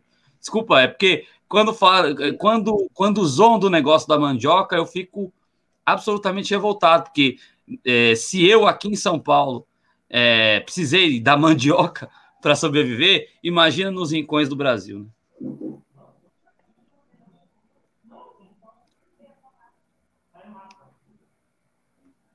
Está com um delayzinho um pouco. Eu, eu acho que está. Mas, Adriano, essa tua história são a história de milhões de brasileiros. Eu, é, graças é, à vida e tudo que aconteceu, eu não, eu, eu não passei essa necessidade, mas a minha avó também só sobreviveu por causa da mandioca, que é uma mulher do Ceará, de Sobral, nordestina, que passou fome na infância, e eu só consegui chegar aqui, a gente está podendo ter esse diálogo graças à mandioca. Que, e aí a gente percebe, por exemplo, é, como que vem a destruição, né? Naquele, naquele período, por exemplo, se houvesse meios de comunicação, jornalistas comprometidos, que viessem para a população explicar qual era a importância de a gente saudar a mandioca, da gente entender a importância desse alimento que matou a fome de tantos brasileiros e até hoje, sabe, serve como alimento. Isso aí é recuperação da autoestima,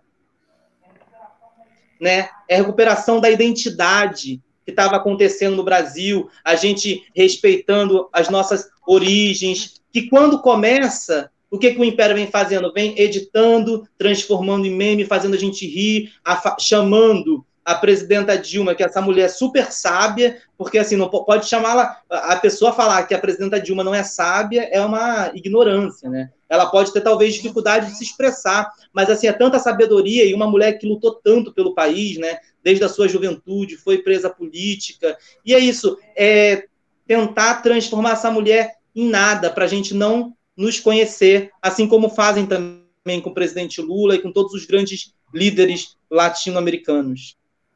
O, o, Igor e Murilo, eu quero aproveitar essa deixa, até antes de seguirmos aqui para mais alguns países aí, né? É, perguntar ao Murilo, porque vocês lembraram da Unasul, também falaram do grupo de Lima, né? E, e nós temos a OEA que praticamente chancelou o golpe praticamente não, chancelou o golpe, né? O Luiz Almagro chancelou o golpe na Bolívia ano passado e tem chancelado, tem dado respaldo a esses governos entreguistas de extrema direita e direita aqui na América do Sul, né? O Luiz Almagro que recentemente é, participou das eleições, enfim, continua lá é, no comando da OEA. É, Murilo, a importância, né, para ontem de se restabelecer esses organismos aí, porque hoje, é, ainda que esses presidentes à direita eles têm uma comunicação, tenham canais de diálogo aí, é, não são para atender as demandas dos seus respectivos povos, mas apenas para atender as, as demandas dos Estados Unidos. No início deste ano, em Bogotá, um encontro aí com todos os países, praticamente aqui da. todos os representantes de todos os países aqui da América do Sul e também da, da do continente americano de maneira geral, para falar de combate ao terrorismo, ou seja, para é, ali atender uma agenda que é estadunidense, né? Então, assim, Murilo, essa importância, porque hoje, ainda que eles falem, não, nós vamos mudar aqui, não tem mais a Unasul, vamos criar outro organismo, mas não é para atender ali as demandas nossas, do povo, é, nos parece que é mais para atender ali o que os Estados Unidos desejam como, como agenda, programa para essa região, né? É, e de alguma maneira esse grupo de Lima que eu citei antes, ele reemplaça, como ele tomou lugar da Unasur, inclusive a gente esteve no, no local onde era a sede física da Unasur, que é lá em Quito, no Equador, foi inclusive na época do ex-presidente Rafael Correa, e realmente é uma situação muito complicada desses organismos aí, e, e na verdade revela também, ó, eu, eu e o Igor, quando estive, quando a gente tá, com o pé na estrada aí, quando existiam governos de projetos populares no poder, a gente via que, ainda que de maneira não suficiente, mas existia uma interligação em relação a, por exemplo, a reprodução de políticas públicas que eram exitosas aqui no Brasil e aí iam ser replicadas em algum lugar de El Salvador, algum lugar da Nicarágua, uh, embora essa essa integração latino-americana sempre foi aquém do necessário. Aliás, quem fazia isso de uma maneira muito forte era o Hugo Chávez, tanto que o Hugo Chávez foi buscar alianças aí com a Nicarágua, com Honduras, com os países ali do Caribe, e tal era o processo para além da Venezuela que o Hugo Chávez sofreu toda a perseguição midiática que grande que tinha.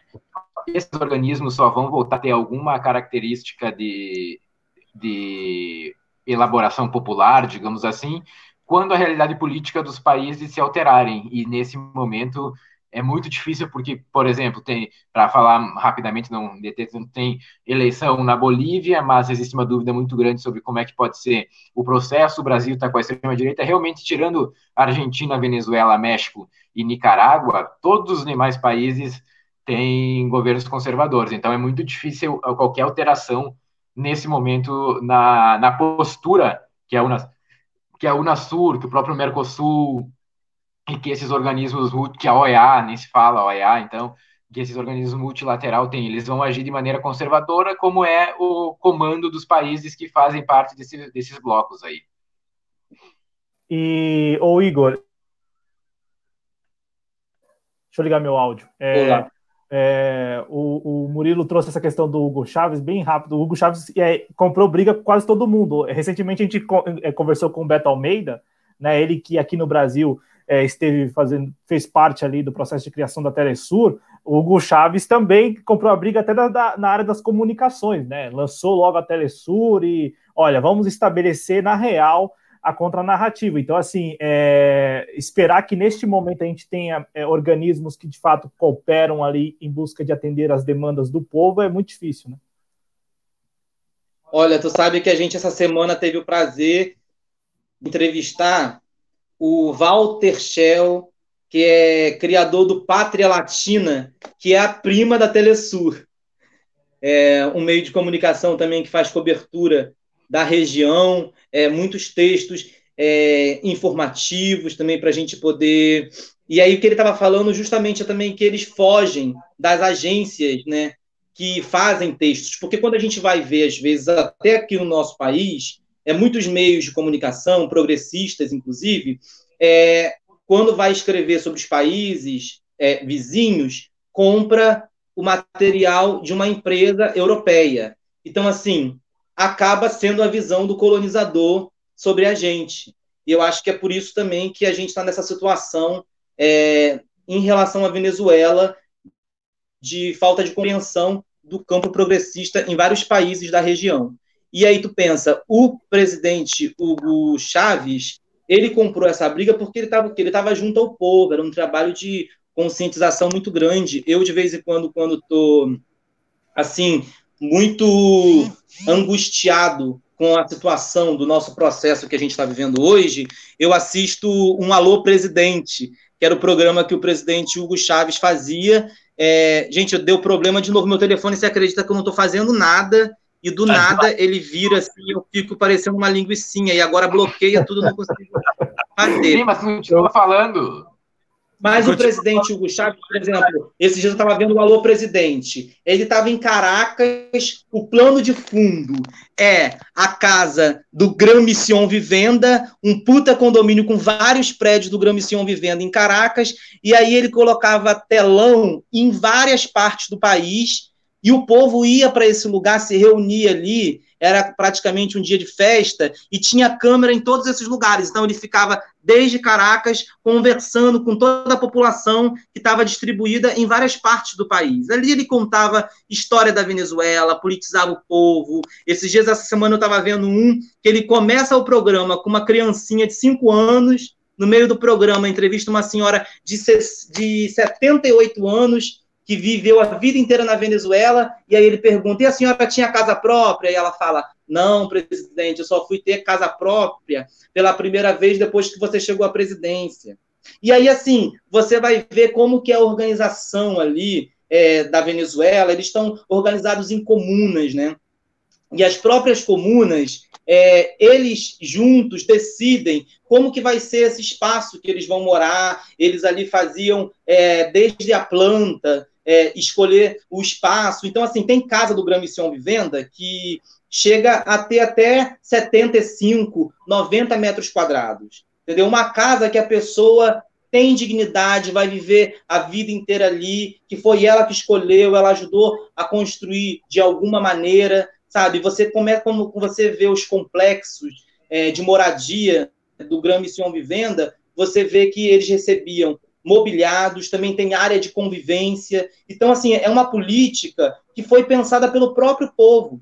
E às vezes, quando a gente para para poder pensar as nossas políticas, que também. Eu, eu sou daqueles que gosta de valorizar o que a gente fez, valorizar a nossa história, porque eu penso que quando a gente é, não reconhece o que foi feito no decorrer da nossa história, e a gente tem que ir lá para trás, ver o que Getúlio fez, o que Jango fez, o que Brizola fez, o que Lula fez, e trazer tudo isso e ir somando para a gente poder construir o próximo projeto de governo sabe? Que junte o melhor de todos esses grandes lideranças que a gente teve aqui no país para poder a gente avançar e aprender com os nossos amigos vizinhos. Porque é isso, a Venezuela hoje está o povo ali consciente do que está acontecendo e principalmente consciente de que o império, né, os Estados Unidos, querem roubar o petróleo deles e por causa disso eles usam de tudo para poder tentar desestabilizar aquele governo que segue aí, né, gente, há mais de cinco anos resistindo, cinco anos depois do, do que, o, que o presidente Hugo Chávez morreu, né? Sim, sim, com muita resistência, e inclusive confundindo os Estados Unidos ou a inteligência estadunidense, porque o que aconteceu daquela tentativa, né, aquela tentativa de mercenários lá é coisa de filme, e a impressão que nos passava, Murilo, é, é já que a gente está falando da Venezuela, a impressão que me passou é assim, os caras acreditavam mesmo que estava é, tudo lá, já estava tudo destruído, que era só invadir mesmo, que seria tão fácil né, sequestrar o Nicolás Maduro, mas no final das contas, todos foram presos, né? Houve lá também aqueles que, os mercenários que morreram, e, e neste episódio, mais uma vez, o que o Igor acabou de falar, mais uma vez a participação popular né, na intervenção, inclusive, né, os pescadores lá. É... Quem avisou é... né, para as Forças Armadas? Foram os pescadores que, que, é, que é a incorporação do sentido de soberania, né? De, de se sentir parte de tudo ali, né? Isso aqui tudo me pertence. É, Murilo, esse episódio especificamente, né, da Venezuela, e também em relação à Nicarágua, já que a gente está falando desses dois países agora, e depois a gente retoma lá para falar dos outros, mas da Nicarágua, é, gostaria de te ouvir, gostaria de ouvir vocês, porque colocam aí a, a grande mídia, né, e a grande mídia global, coloca a Nicarágua é, naquele grupo de países com líderes que, em tese, não estão aí é, fazendo muito caso da pandemia. Só que quando você vai ver os números da, da Nicarágua, a Nicarágua, com 28 milhões de habitantes, oficialmente, gente, vamos lá. A gente trata aqui dos números oficiais, porque nós não temos como ficar conjecturando, olha, ah, não, tal governo é ditador. Ah, então tem que ter desconfiança. Não, se for assim, aqui no Brasil também teríamos desconfiança. É, no início da pandemia aqui no Brasil, nós tínhamos o processo de, de, envio dos dados assim muito lento. Então, assim, aqui na minha cidade tinha casos, já tinha óbitos, e o governo do, do estado falava que não tinha. Então, assim, sabe, não tem como ficar aferindo isso. Então, nós temos que tratar dos números oficiais. E na Nicarágua, o número oficial é mais de 28 milhões de habitantes, 4.563 casos confirmados. É, deixa, eu, deixa eu pegar na, na Nicarágua, eu estava pegando na Venezuela aqui, perdão. Na Nicarágua, com mais de 6 milhões de habitantes, mais de 6 milhões, perdão, gente mais de 6 milhões de habitantes, a Nicarágua tem 2.170 casos confirmados e 74 óbitos, Murilo. Então, assim, é, nos parece que a situação por lá está controlada. Sim, sim, e isso se deve muito à, à comunicação muito fluida que o governo da Nicarágua tem com a China e a gente sabe que a China foi o primeiro lugar onde a doença explodiu. Então, desde muito cedo, a, a China teve uma interlocução com, com os seus aliados para ajudar em, em maneiras de diminuir a disseminação desse vírus. Além disso, a Nicarágua também tem uma aliança muito solidificada com Cuba, e a gente sabe isso também, é, é bom que tu, como quando tu fala isso, Cláudio, isso não é uma questão de opinião, é uma questão de fato. A, as brigadas médicas cubanas, elas uh, são responsáveis por trabalhos na área sanitária da medicina reconhecidos em todo o mundo. Então, esse é outro trunfo da Nicarágua e, e, nenhum, nenhum lugar, a não ser, claro, não, não, eu não sei a realidade de países lá daquele Oriente Asiático e tudo mais, mas é incomparável a gestão que a Nicarágua e o Daniel Ortega e a Frente Sandinista fez da pandemia com a, uma gestão que existe aqui no Brasil. São coisas que estão em universos diferentes. A Nicarágua continua, nunca teve não, uma troca no Ministério da, da Saúde e essa aliança com a China, essa capacidade de, de troca de conhecimentos, inclusive, fez com que se muito a disseminação da, da doença por lá, e a situação até agora, ela é, de alguma maneira, como tu mesmo mencionou, controlada. A Nicarágua, olha, talvez a Nicarágua, mais do que a Venezuela, inclusive, seja o país em que a falta de informação e a, a manipulação sobre o que acontece lá é, é gravíssima. E aí eu, eu gosto sempre de contar uma a Nicarágua, se eu não estou equivocado, sofreu uma tentativa de golpe e o governo uh, resistiu a essa tentativa de golpe. Houve, houve, inclusive, confrontações nas ruas, houve registro de mortos, tanto de, de quem estava querendo derrubar o governo eleito, quanto da, de polícias, das forças do, do, do exército que eram leais ao governo, e a situação conseguiu ser, de alguma maneira, controlada, porque sim, assim como na Venezuela, na Nicarágua, as brigadas. Acho que a minha bateria está. Não sei se vocês estão me escutando bem. Estamos sim, estamos sim, Murilo. Ah, então vou só terminar que eu vou ter que colocar na, na para carregar.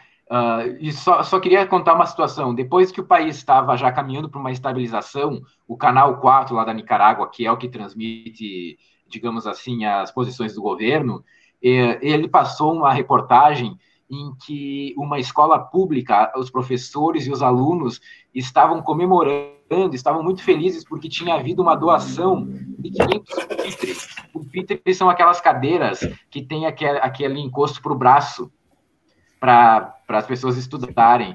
Então, isso mostra, assim, como a Nicarágua, ela, e, e, isso vai ser visto por muitas pessoas como assim, imagina que atraso, enquanto os outros países estão distribuindo tablets e computadores para os alunos, na Nicarágua estão comemorando 500 novas cadeiras, mas aquilo estava revestido de tanta legitimidade e dignidade, e o governo assumindo, inclusive, todas as dificuldades que o país tem para avançar, e, e, fazendo isso de uma maneira, como eu citei, uh, com muita verdade e dignidade junto ao povo, é por isso que esse processo sandinista da Nicarágua, com todas as críticas que podem ser feitas, tem a sua solidez e também ajuda a explicar o sucesso até agora que a Nicarágua tem tido no, no controle da pandemia. Som, som. Opa, estamos te ouvindo, Igor. Agora sim, está de volta aí o Igor. Vocês estão me escutar agora? Agora estamos te ouvindo bem. Som, som, tá me ouvindo? Estamos te ouvindo, Igor. É que tem um delayzinho aí, mas é, a gente está te ouvindo bem. É, vou aproveitar então, vou ver se tem mais algum comentário que possa ser registrado aqui. Lembrando que nós estamos na TV Jovens Cronistas, viu? Nós não estamos para dizer que as pessoas estão chorando. Nós estamos na TV Jovens Cronistas. É importante registrar isso. Vamos ver se tem mais alguém que chegou aqui. Eu queria mandar um abraço para Ana Leal. Se eu não estiver equivocado, a Ana Leal é aí do Sul também. Beijo para você, Ana Leal. É, vamos ver quem mais está aqui. A Josi Negreiro está falando do Aipim. A Marina Ruth chegou aqui. Beijo para você. É, beijão para você, Marina Ruth. A Gia, Giovana Leite aqui conosco. A Tuca aqui conosco também. Muito obrigado a Tuca chegando aqui na TV Jovens Cronistas nessa noite. O Benedito de Jesus Marques aqui conosco também, muito obrigado. O Márcio Caraço está aqui conosco também, se inscreva no canal Márcio Caraço agora. Uh, vamos ver, é, basicamente é isso. O programa está um pouco corrido hoje, a gente já está com 1h34, mas a gente agradece todos vocês que estão deixando os comentários de vocês aqui, prestigiando a TV Jovens Cronistas, é, com a presença querida do Vozes Latinas aqui, que é sempre sensacional quando eles vêm. Bom, é, Cláudio, é, você quer prosseguir? Fica à vontade. É, eu quero mais uma vez reforçar a correção, né? Eu estava lendo aqui os números da Venezuela e falando que era da, da Nicarágua, portanto, eu falei que na Nicarágua tem mais de 28 milhões de habitantes, perdão, perdão, é, mais de 6 milhões de habitantes, tá legal? Então, é, porque como a gente falou da Venezuela e da Nicarágua, é, e como a gente tem dado os números aqui, né? Então vamos lá. Na Nicarágua, como eu havia dito. Um pouquinho de Venezuela, então, só para atender a Jos Negredos.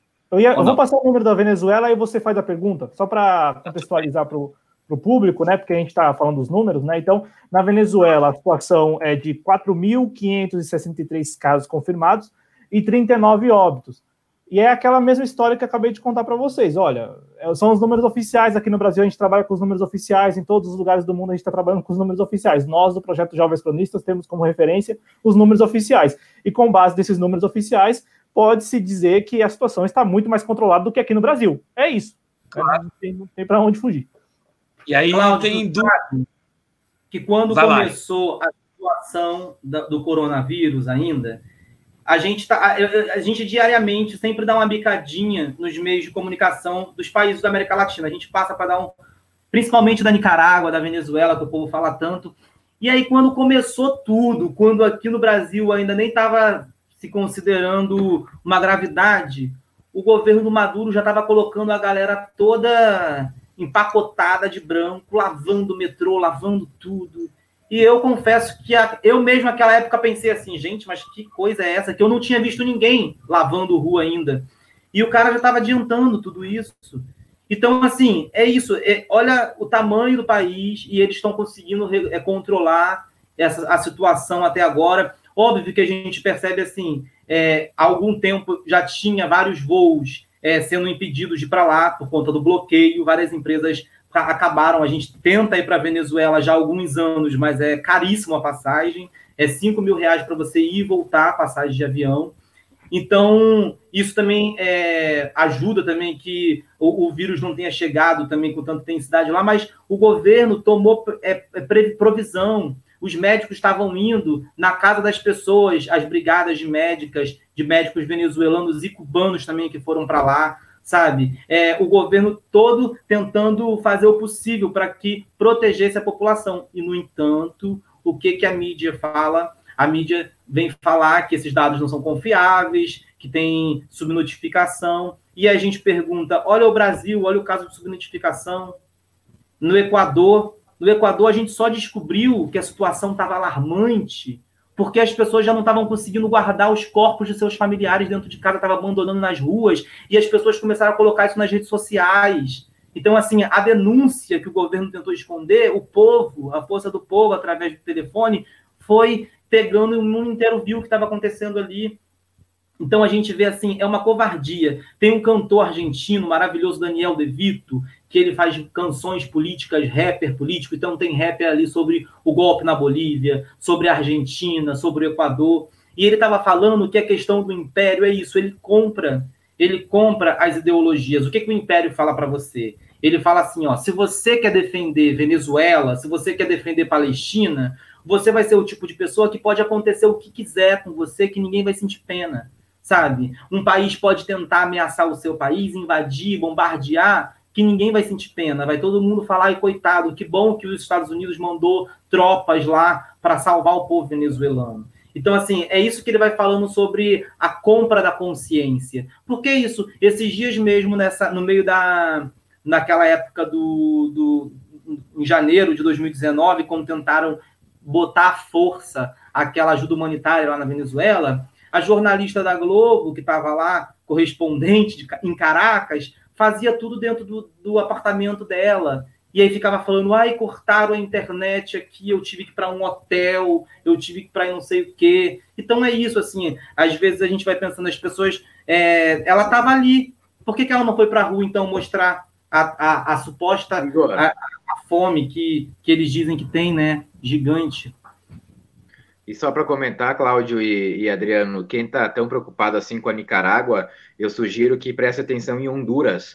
Uh, Honduras é governado pela extrema-direita, teve um golpe de Estado em Honduras, teve uma eleição uma reeleição ilegal, e detalhe, uh, Honduras é praticamente ignorado. E aí, independentemente de posição política, perspectiva social, eu e o Igor estivemos tanto em Honduras quanto na Nicarágua, e é visível de que a maioria do povo tem condições de vida muito mais dignas uh, na Nicarágua do que em Honduras, onde o povo está numa situação muito mais difícil. Então, quem está tão preocupado com a Nicarágua, dá uma olhadinha em Honduras, que a situação em Honduras é bem mais difícil para a população.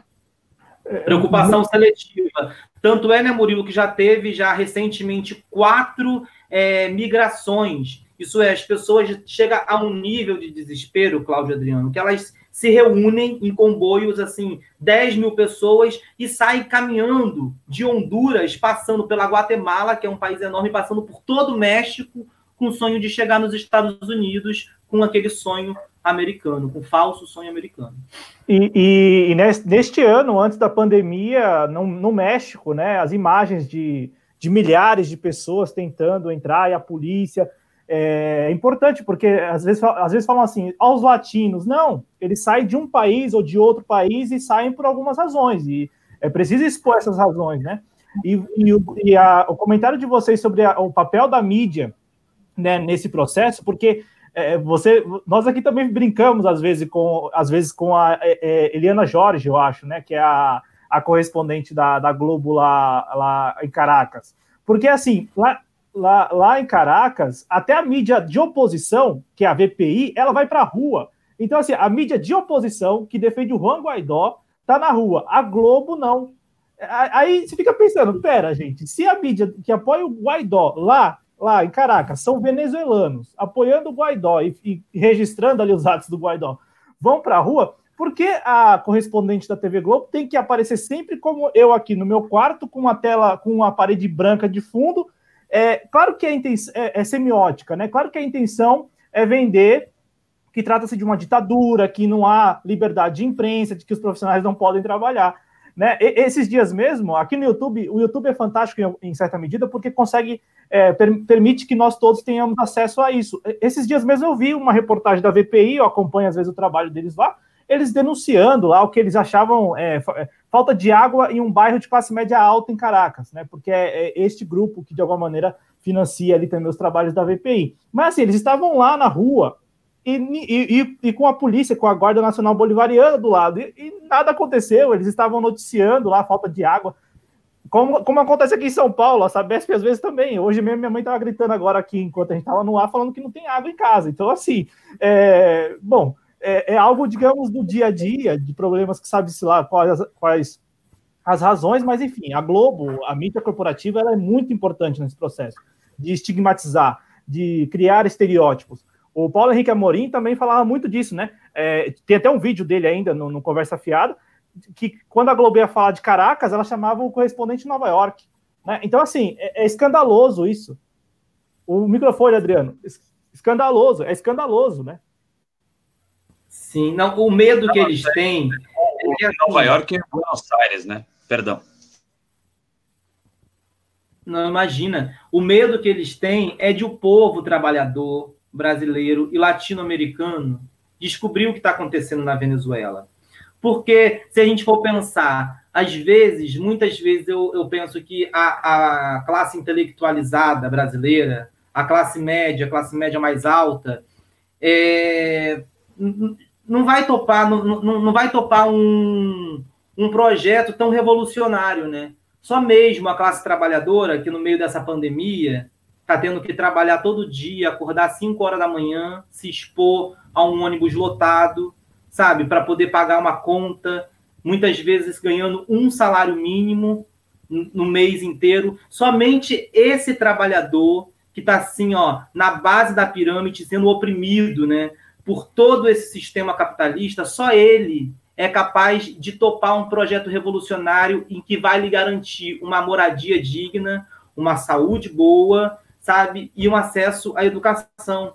Porque a classe média hoje no nosso país, que cresceu muito com os governos do PT, a gente, né, em 2014, apresenta de uma traz um dado lá no Fórum de Davos, que foram 45% da população que ascendeu à classe média. Essa galera já está querendo outras coisas, né? A gente já tem a ideologia do viver melhor e não viver bem. A galera que já conseguiu acessar a universidade, que já mora, é, já tem um, um, talvez um automóvel, mas não é o do ano, o que, que a gente está querendo, assim, o que as pessoas estão é, almejando? É cada vez crescer mais e mais e mais, e, e essa coisa que no, no, país hoje, se você pensa assim, ó, tô satisfeito, tô vivendo bem feliz, e se você fala assim, ó, aqui tá tranquilo, você é visto como um fracassado, ou pensar assim, não, tem que crescer, tem que crescer, é um crescimento sem fim.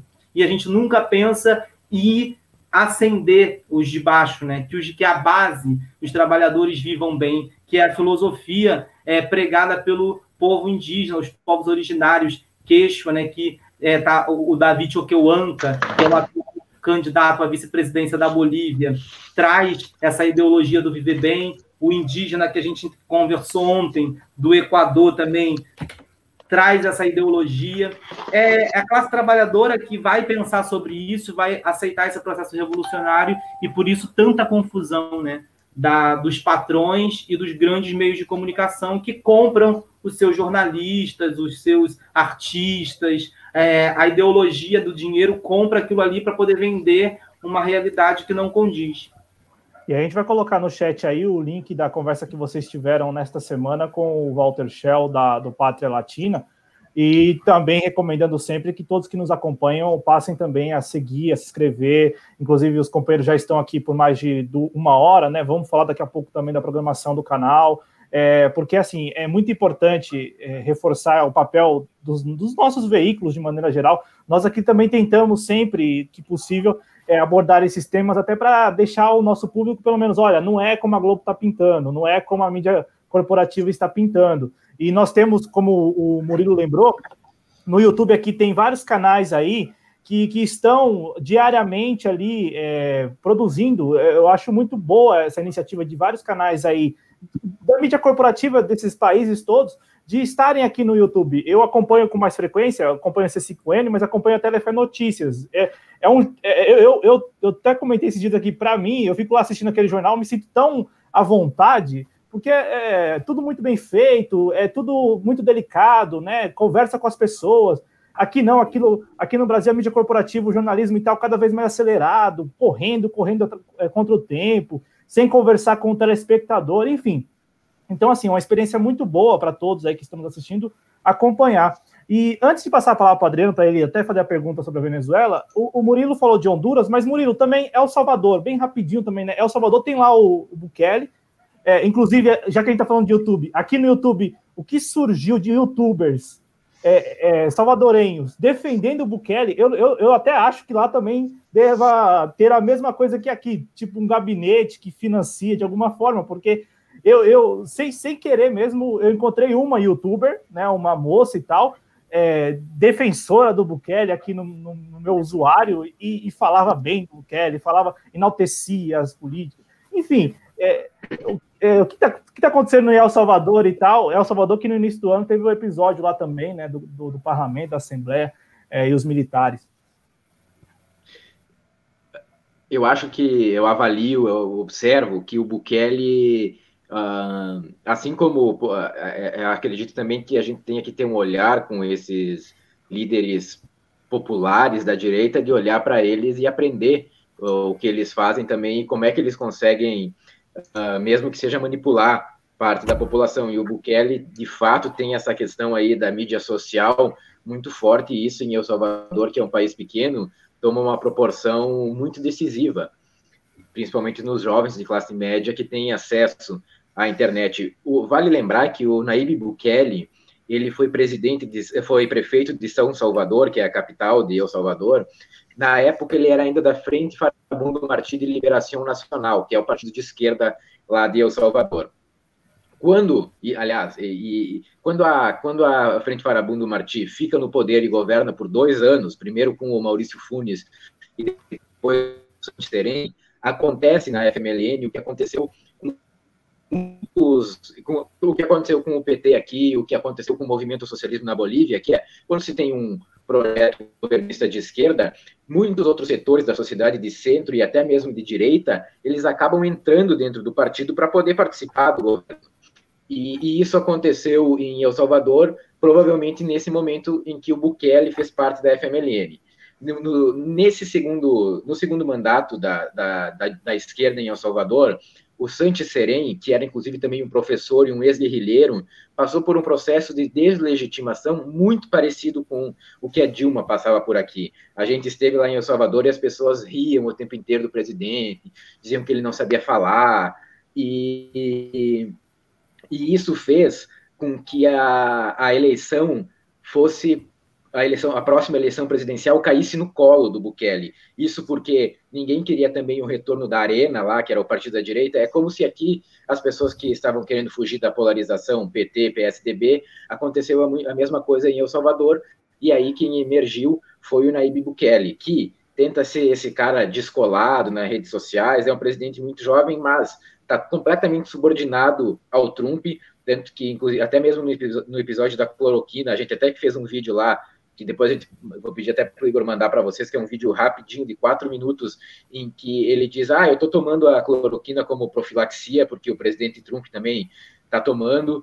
Teve esse episódio que tu citou, Cláudio, em que ele tentou intimidar os congressistas ao levar o corpo militar para o Congresso para aprovar o pacote lá de projetos que ele estava apresentando. Agora há pouco ele tomou medidas bem pesadas em relação à população encarcerada, então tem cenas bem assustadoras em relação a isso também, e uh, também tem um dado da realidade, é que mesmo com muitas violações aos direitos humanos nessas prisões, a população de El Salvador, tão enorrada, como eles dizem, tão pressionada, tão incomodada com a violência, acaba respaldando essas violações que acabam nos presídios. Então, é um presidente que hoje está tá alinhado com a extrema-direita, é, contra qualquer coisa que venha da Venezuela, de Cuba, sub, subordinado ao Trump, e a situação em El Salvador social está caminhando para um. piorando, não, não é uma piora como se tem em alguns países, como aqui no Brasil e mesmo Honduras,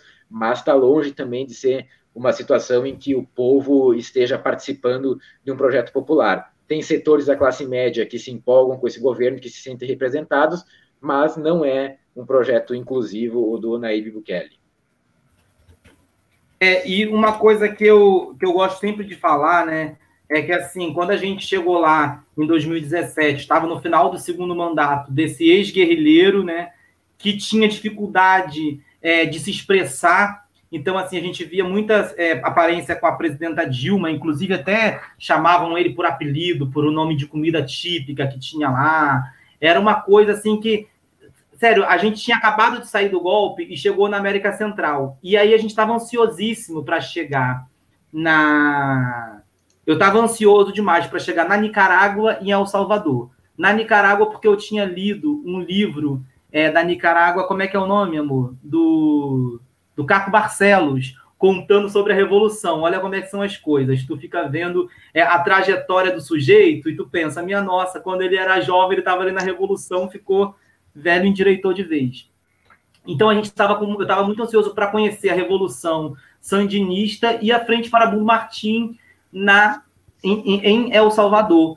E quando a gente chega lá e vê esse cenário já também de desestabilização, inclusive quando a gente estava passando pelo país, por El Salvador, assim, a gente passou num espaço que tinha uma grande, é, parecia uma escola muito grande, assim, sabe, com um, parecia um grande CIEP. Aí estava escrito Cidade Mulher. E eu fui procurar saber o que, que era aquilo, e a gente acabou de descobrir, acabou descobrindo que foi um projeto criado por uma brasileira, Wanda Pignato, que era inclusive representante do PT na América Central. Ela foi fazer um trabalho lá, acabou casando, virou, ela se tornou primeira dama, porque o, o, o esposo dela virou presidente, o Maurício Funes, à época, e ali ela contou para gente que quando era a época dos comícios, ela sempre falava: ah, não vou ficar em cima do palco, porque a mulher do presidente fica sempre ali sem fazer nada. Então ela começou a ficar no chão, ali conversando com, com as mulheres, né, manifestantes, e começou a conversar sobre a realidade delas e viu o que, que elas estavam precisando. E aí construíram essa cidade mulher, que é uma cidade que você tinha. Era um projeto tão incrível que você tinha tudo dentro do mesmo espaço. Ali era atendimento psicológico, atendimento jurídico, atendimento é, de saúde. Então, por exemplo, se uma na, em El Salvador o índice de violência contra, contra a mulher é muito alto, né? Até hoje. E então, por exemplo, se chegasse uma mulher que acabou de sofrer violência doméstica e tem mais três crianças, ela podia passar a mão nas crianças, ir para a Cidade Mulher, que quando ela chegava lá, as crianças iam para um canto, sabe? E ali é ficar com as pedagogas é, para poder dar atenção para as crianças, enquanto a mãe saía dali, ia para um atendimento psicológico, conversava com a psicóloga para se acalmar, dali ela já ia para ter uma assessoria jurídica e conversar para ver quais eram os rumos que ela precisava tomar na vida dela. Se ela, se ela precisasse fazer um curso, aquela cidade mulher também oferecia cursos é, tanto de agricultura quanto de costura, de alguma maneira para poder a mulher sair daquela condição é, de vulnerabilidade. E depois esse próprio, esses próprios cursos ali com as mulheres que trabalhavam, eles conseguiam formar cooperativas, enfim, um projeto de excelência que a gente também é, começou a ver se ruindo. E uma coisa que eu observo é que justamente a classe média, é, no momento desses processos progressistas que tem na América Latina, é, a classe média começa a ficar com muita insegurança de apoiar esses governos, sempre com uma visão muito crítica. É óbvio por conta das alianças que os governos progressistas acabam tendo que fazer, né? Porque a realidade da América Latina é isso, é uma região onde a, direita é, tem uma força muito grande, qual for que seja o país, e mesmo o governo progressista ganhando é, óbvio que tem as realidades diferentes de cada país, mas na sua grande maioria não conseguia ter também maioria no parlamento, ou também, enfim, precisava ter que fazer alguma conciliação. E aí, nesse momento em que o, o projeto progressista faz a conciliação necessária por conta da conjuntura, eu observo que a classe média local acaba não tendo segurança para poder defender aquele projeto, mesmo que aquele projeto tenha sido o projeto que mais tenha transformado a realidade social dos últimos anos. Isso aconteceu em El Salvador, aconteceu aqui no Brasil, na Argentina, na Bolívia.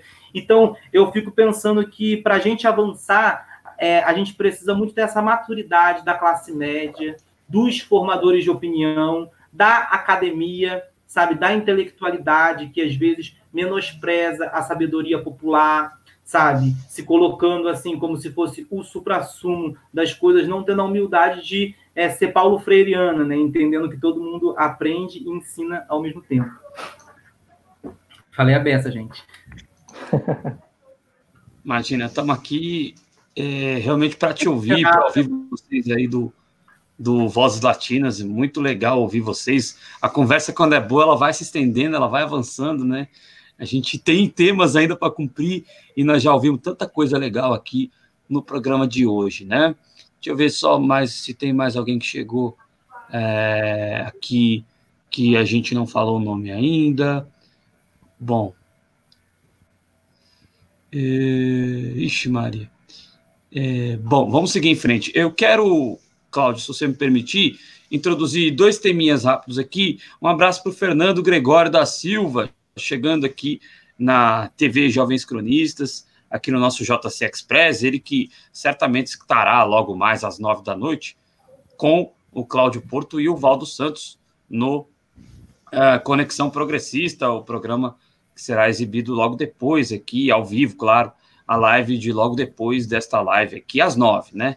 É, bom, eu quero introduzir dois temas rapidinho. A gente falou bastante de Venezuela, mas queria só é, para atender a Josi Negreiros. Ela lá no começo do programa ela fez um comentário sobre a questão da aproximação da Venezuela com o Irã. É, queria saber de vocês o que, que vocês acham disso. É, pa, passando a palavra para o Murilo e também perguntar depois disso, já que o Murilo possa introduzir, é, eu lembro, né, Cláudio, no dia daquele golpe horroroso na Bolívia, nós estávamos no ar aqui na TV Jovens Cronistas, fizemos uma edição do JC Internacional, onde nós temíamos pela vida, inclusive, do Evo Morales. Né? Vocês falaram um pouquinho disso, mas queria que vocês se aprofundassem mais. Onde é que vocês estavam e como vocês, como correspondentes internacionais é, latinos, né, enxergaram uh, tudo que aconteceu ali na, na Bolívia é, naquele momento. São essas as duas perguntas que eu tenho para fazer nesse momento. É, primeiro o Murilo, aí o Igor complementando. Fica à vontade, Murilo. Obrigado, Adriano. Uh, em relação à Venezuela, é mais uma medida, digamos assim, de qualidade de, nas relações exteriores, liderada pelo presidente Nicolás Maduro e pelo ministro das Relações Exteriores, pelo chanceler da, da Venezuela, que é o Jorge Arreaza, que é um, um, ministro muito competente, e isso, essa chegada dos navios uh, com, com, gasolina, né, com o petróleo já processado da, do Irã, é uma mudança geopolítica bem importante aqui, já que a Venezuela é produtora de petróleo, mas não refina, e, e essa, inclusive, Adriana, Cláudio, citou antes as, as, os problemas que existem muitas vezes de energia, isso está muitas vezes ligado à falta de, de, gasolina que tem na Nicarágua por conta das sanções e do bloqueio da, dos Estados Unidos, não é por falta de dinheiro da Venezuela, é porque os Estados Unidos não permitem que empresas negociem com a Venezuela, então conseguir essa aliança com o Irã é algo fundamental nessa possibilidade de manutenção desse projeto da Venezuela e de garantir cada vez mais que as pessoas que vivem na Venezuela tenham cada vez mais melhorada a sua qualidade de vida. Aliás, um parênteses, a, a, a gasolina na Venezuela é baratíssima.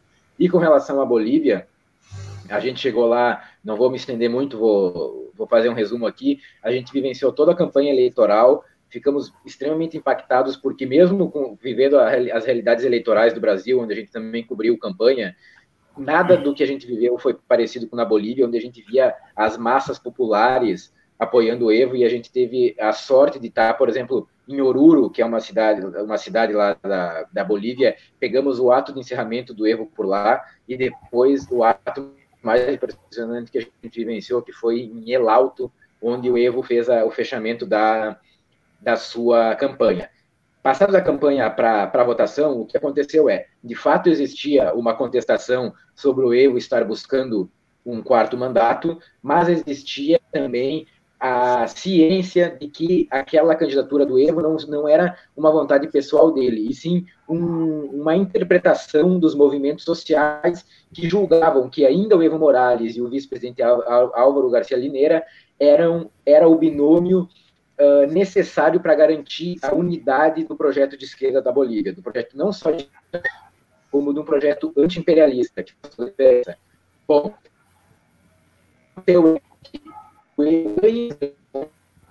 a consegue a dúvida na população, utilizando para de que aquele processo teria sido fraudado.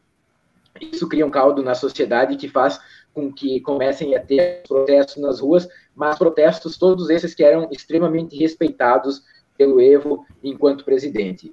Uh, aí, se depois esse se deteriora, uma vez que esses setores da oposição conseguem alianças aí não só com a classe média e com a mas conseguem avançar para a polícia e para as Forças Armadas. E aí é nesse momento em que o jogo vira e que o Evo Morales precisou, desculpa, precisou renunciar. Inclusive, essa renúncia nos pegou de surpresa, mas eu, eu me recordo muito bem que no domingo, a gente ligou a TV de onde a gente estava, e a gente estava a Bolívia, a, a, gente em geral, quando viaja, a gente sempre fica na casa de amigos ou de pessoas que nos recebem para economizar. Na Bolívia, como as coisas são mais baratas, a gente conseguiu ficar num hotel que a gente pagava 30 reais junto, eu e o Igor, era como se fosse 15 reais cada um.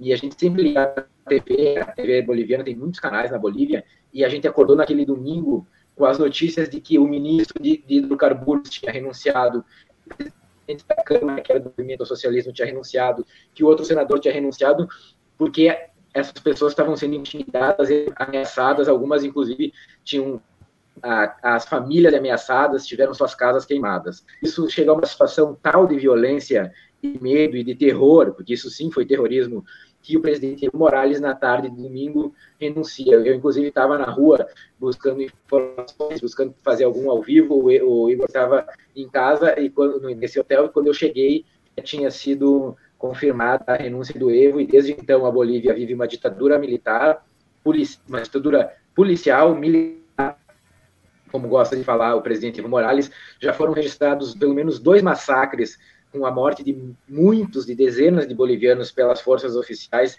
essas forças que traicionaram, que traíram o presidente Evo, e hoje se tem uma insegurança muito grande se vão ser realizadas eleições na Bolívia e se essas eleições vão ser transparentes. Uma coisa que demonstra o caráter golpista uh, e extremamente conservador desse processo é que esse golpe, além das Forças Armadas, foi dado com a Bíblia nas mãos, e esse governo, que é simplesmente um governo transitório da autoproclamada Janine Yanes, que era para ter já ter realizado eleições lá atrás, está postergando e a perspectiva, como eu falei, incerta, é que tenham eleições somente em setembro na Bolívia. Não Você quer fazer um... vocês. Não, respondeu muito perfeitamente. Se o Igor quiser acrescentar algo, fica à vontade. Não, na Bolívia agora, inclusive, embora esteja marcada essas eleições para o dia 6, a presidenta de fato, Janine já está tentando impedir é, essas eleições, né? Inclusive já está tomando várias medidas, tentando impedir a candidatura do presidente Evo Morales, que vai ser candidato ao Senado pelo território de, Cocha, de Cochabamba, é, enfim, e segue também é, todos Oi. os ataques à democracia na Bolívia. Oi. Ô, Igor, mas você acha seguro o Evo Morales, por exemplo, se candidatar e vencer para o Senado na Bolívia hoje, diante desse Estado policial, é, uma espécie de, de é, policialesco neopentecostal, um, um pentecostalismo policial na Bolívia? Você acha que, diante desse regime de governo, é seguro para o Evo Morales voltar ao território boliviano? Então, é, é, tem mais ou menos duas semanas que a advogada do presidente foi, com toda a documentação, saiu da Argentina e foi para a Bolívia para poder fazer a inscrição da sua candidatura. Oi? Dois meses já. Então, já vai fazer dois meses. E ao chegar lá, ela, inclusive, foi detida, né? Foi impossibilitada de, de, de fazer essa inscrição da candidatura. Inclusive, nesse momento, eu nem sei como é que está essa situação. Mas o que a gente percebe é que o movimento socialismo é isso, né, Cláudio e Adriano? O que, que a gente vai fazer, né? Às vezes a gente vê várias pessoas, por exemplo, quando a gente estava lá, muita gente ficava falando: ah, mas o Evo não tinha que sair, o Evo não tinha. Vários jornalistas, inclusive, perguntam isso para ele: por que, que você saiu? E ele sempre responde, responde para o jornalista: você quer, ver, você quer ver o Evo morto? Você queria ver o Evo morto? É, eu acho que chega esse momento limite que é, essas forças que estão armadas e são forças do Estado, quando elas se rebelam, é praticamente um caminho sem volta, né? A gente passou 20 anos de ditadura aqui no Brasil, América Latina também, cada país passou uma par de dezenas de anos durante esses regimes. Durante todo esse tempo, teve resistência, teve tentativa de cancelamento desses regimes, mas o fato é que eles têm armas e eles têm poder, então, assim, eles acabam se impondo. E é essa a minha maior preocupação, né? No país hoje, que a gente vê que é, essas forças que estão se impondo cada vez mais. E e o pior, o que eu vou percebendo, é que assim, a gente vai se desumanizando.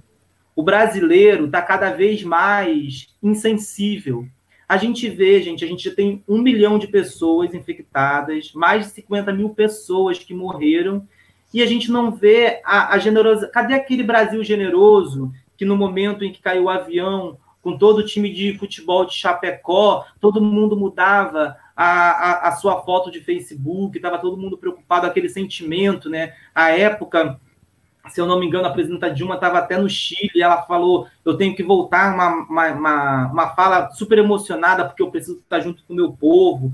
A gente para para pensar assim, ó, olha a situação que a gente... o Chapecó tá... com o episódio de Santa Maria.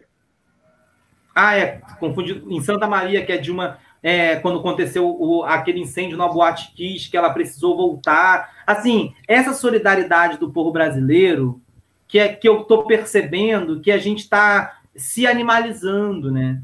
Anima se animalizando novamente, porque a gente não pode esquecer que esse país, durante 400 anos, escravizou pessoas. E era assim, era uma coisa praticamente normal no país. Todo mundo tinha alguém que era escravizado na sua casa. E essa mesma elite, nessa época, dizia que isso não podia é, libertar essas pessoas, porque senão a economia quebrava. Então, assim, por exemplo, é, agora a gente citou a Venezuela. E aí tem aquele filme, que eu não sei se quem, quem ainda não viu, eu indico, Snowden, que conta a história do Snowden, que ele é, revela ali que tinha é, o serviço de inteligência dos Estados Unidos investigando os presidentes latino-americanos, naquele filme Snowden, tem um momento que ele fala ali que os Estados Unidos têm o Japão na mão, porque é, o, se os Estados Unidos quiser, segundo Snowden, é só eles clicarem um botão que eles apagavam a luz de praticamente todo o território do Japão. E aí, assim, quando eu vi isso na, no filme, né, tu fica assim, pô, parece até coisa de filme, como é que um país de outro lugar tão distante pode fazer com que caia a energia elétrica praticamente do país inteiro. E aí o que, que a gente vê? Recentemente, na Venezuela, 70% do país ficou uma semana no escuro, sem ter energia elétrica, porque foi é, ataque para os Estados Unidos, conforme depois foi confirmado pelo presidente venezuelano. Então você vê uma coisa que o Snowden falou lá atrás e que um filme revela para a gente, a gente vê acontecer depois de um tempo com um governo que ousa afrontar os Estados Unidos. E aí só um pequeno exemplo de quando aconteceu essa situação na Venezuela, em que eles ficaram praticamente uma semana no escuro. Nesse período, a gente, como eu disse, a gente está sempre bicando as televisões latino-americanas. Nessa, nessa, nessa ocasião, eu entrei na Telesur e no canal 8 da Venezuela, né, que é o canal governista, para saber o que estava acontecendo.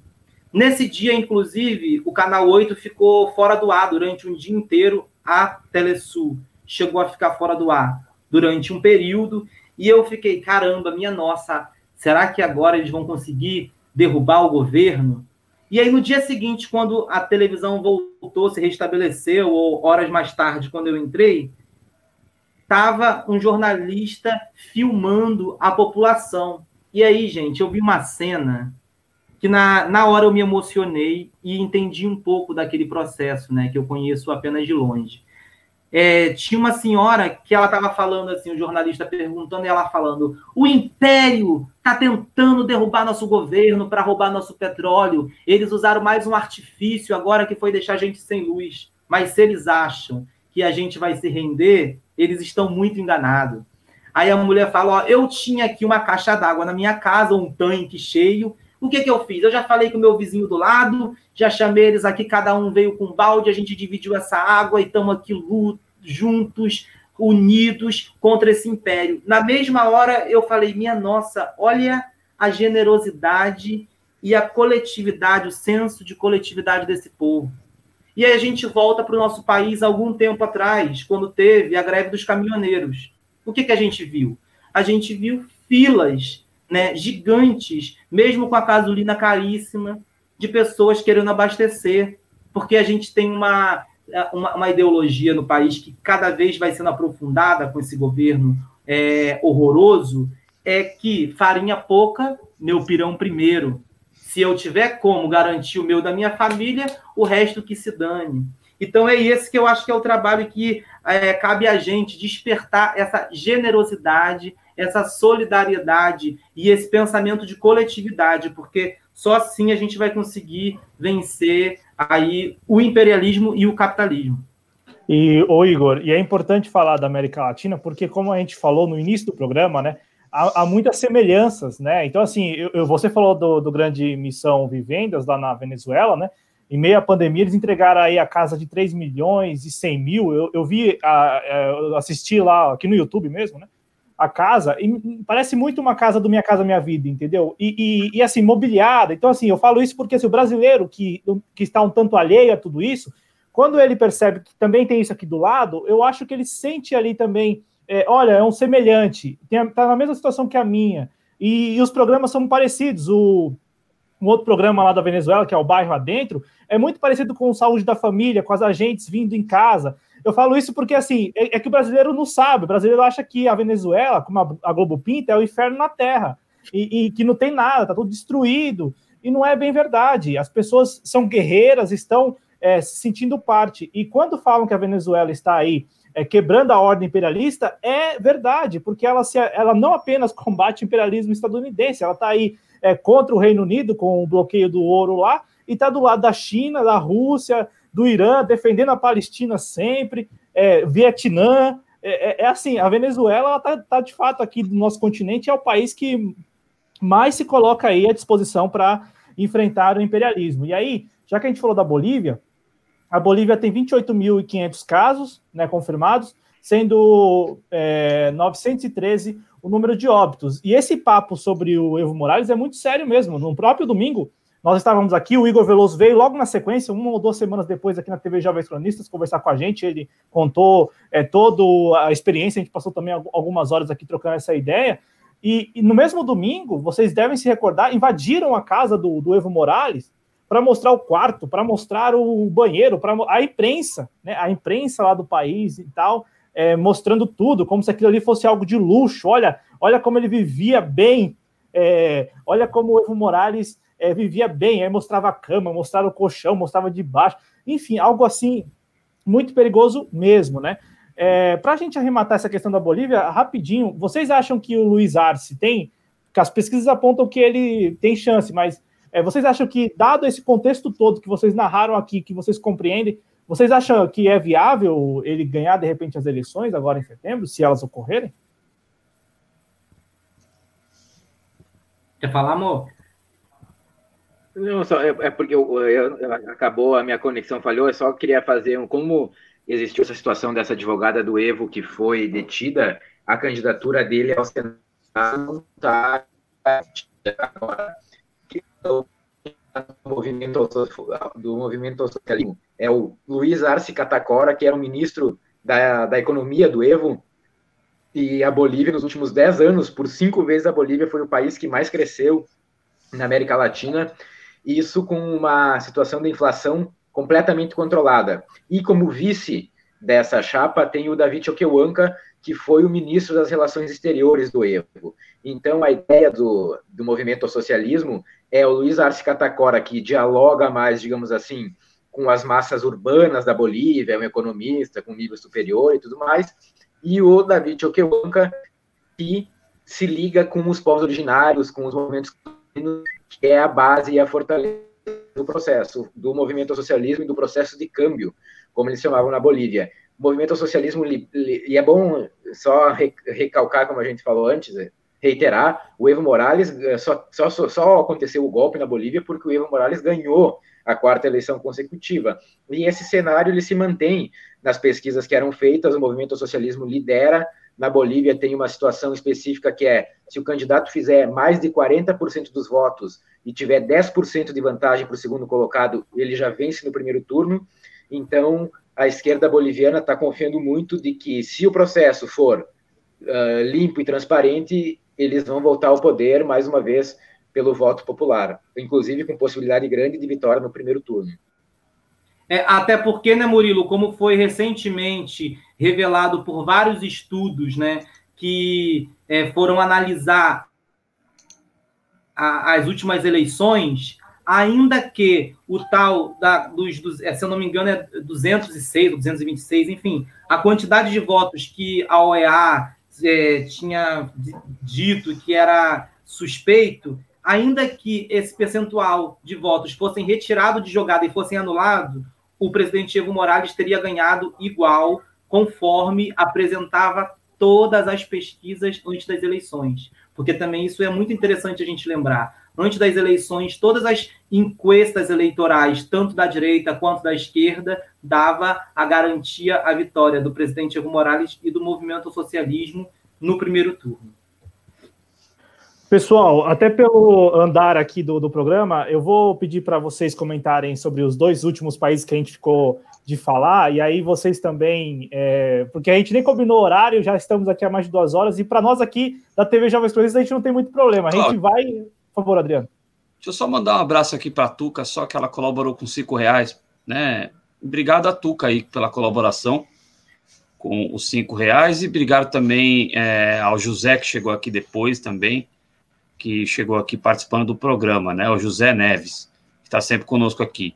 Obrigadão, José Neves. Vocês que estão aqui acompanhando essa edição do Express, fiquem por aqui que depois do programa, esperem um pouquinho que às nove a, eh, o Cláudio volta com a apresentação do Valdo Santos no programa Conexão Progressista, tá bom? Continuem aqui, vocês que estão uh, depois do programa, daqui poucos minutos depois do programa, às nove, volta a Conexão Progressista. É coladinho, né? Como diria aqui, os antigos da televisão, diriam que é coladinho um com o outro. É um abraço também com facada mágica com seu cachorrinho. Vai lá, Cláudio. É, é, só, só, não pode passar do tempo, que senão dá um longe da Atena, né? Daqui que é, meu, é, daqui que é meu. Que é meu. Não, sabe por que, que não vai ter daqui que é meu? Porque é você o do próximo horário. Então você não vai. Ou, ontem tinha o risco, ontem tinha o risco sério de eu pegar daqui que não, é meu. Não, não, não. Eu, eu tava sempre 8h57, estava entregando ali para conexão, mas vamos lá. É, pessoal, é, começo, começo pelo Murilo, na sequência o Igor dois países assim que nos parecem muito caros, e aí eu acho que é, vai fechar bem o nosso programa. É, o primeiro país é o Uruguai, né? Com essa experiência aí do Lacadipô. Inclusive, vocês fizeram um vídeo ontem, entraram no ar ontem, num Conexion lá pelo Vozes Latinas, com uma, uma uruguaia para falar dos 100 dias do governo do Lacadipô, né? Um, uma experiência aí à direita, né? Depois de tanto tempo com a, com a Frente Ampla lá na, no Uruguai. E um outro país que também nos é interessantíssimo falar é a Colômbia, porque a Colômbia com o Ivan Duque é, é ali parceiraça do Deep State estadunidense. O Ivan Duque, uma, um dia e o outro também, conversa com o Deep State, inclusive há essa. É, sempre ronda essa ameaça de uma possibilidade de intervenção militar na Venezuela por intermédio da Colômbia. Então, assim, esses dois países aí, começando pelo, pelo Igor e depois o Murilo, eu acho que é melhor assim, é, falar um pouquinho do Uruguai, desses 100 dias do Lacadipou, né, essa experiência e também como eles têm lidado com a pandemia. Eu assisti o programa ontem de vocês e vi lá que a Uruguaia ela comentava que há um projeto lá em tramitação que é um, é um tanto autoritário, né, e que também já encontra uma resistência ali na opinião pública. E o segundo ponto é a Colômbia, gente. É, onde que está, onde fica a Colômbia em tudo isso? Porque o Ivan Duque, como eu disse aqui, a gente pesquisa no Google rapidamente aqui, o Ivan Duque está se encontrando com o Mike Pence, ele uma outra hora está lá com o Pompeu, ele, ele sempre está conversando com alguém do Deep State, ele sempre está dialogando, conversando, né? Então passo para o Igor e na sequência o Murilo. Uruguai, né, que recebeu aí a, a nuvem de gafanhotos que estava vindo para cá e resolveram desviar para o Uruguai. A gente viu tantos memes que falavam assim, nem, os, nem, a, nem a nuvem de gafanhotos estão querendo vir para o Brasil diante da catástrofe que estamos tendo aqui. Ó, oh, uma coisa interessante sobre a eleição do Lacache Pou, que eu acho que vale muito a pena a gente pensar, é, principalmente para as próximas eleições aqui. Quando a gente chegou, a nossa intenção era fazer a cobertura das três eleições né, da América Latina, que era Uruguai, Argentina e Bolívia. Então, botamos a mochila nas costas e metemos o pé na estrada. Passamos pelo Uruguai, fomos na Argentina. Aí a intenção era pegar é, o primeiro turno do Evo, cobrir a vitória, voltar, pegar o primeiro turno na Argentina e depois ir pegar o segundo turno no Uruguai. Porque quando a gente estava indo, começando a viagem, e começamos pelo Uruguai, a gente já praticamente tinha o resultado daquelas eleições, né? É, eles têm um processo no Uruguai que antes de ter a eleição efetivamente, tem umas prévias, que são cada partido coloca quatro candidatos e os filiados dos partidos e simpatizantes vão às urnas para escolher qual candidato é, cada partido vai lançar. Então, nessas prévias que eles fizeram, já dava ali é, que provavelmente o Partido Nacional do Lacachipou ganharia as eleições. Isso por conta de percentual de votos da Frente Amplio, né, que é uma frente que reúne todo esse campo progressista, que vai desde a esquerda até social-democrata, e quando fazia a comparação da frente junto com os outros partidos de direita, né, que é o Partido Nacional, Colorado, Cabildo, Aberto, que é o do Monilis Rios, que é o Bolsonaro de lá, dava já que a direita ganharia. E aí, uma coisa que é muito interessante, gente, é que quando a gente botou o pé no Uruguai, a gente sentiu a sensação de derrota mesmo depois de três mandatos da Frente Amplio, o país sendo o país, junto com a Bolívia e o Uruguai, eram os que mais cresciam na região, estavam passando assim, ó, surfando na onda da crise que os outros países vinham. No entanto, as pesquisas eleitorais davam que o Lacache ganharia. E a gente percebia como que a própria militância da Frente Amplo já tinha entregado os pontos, falando, não, não vai adiantar, porque eles vão fazer uma coligação com todos eles. Isso porque antes, em, nos, nos, nos outros anos, tinha uma rixa muito grande entre o Partido Nacional e o Colorado, que eram dois partidos tradicionais da direita, que ambos não se votavam.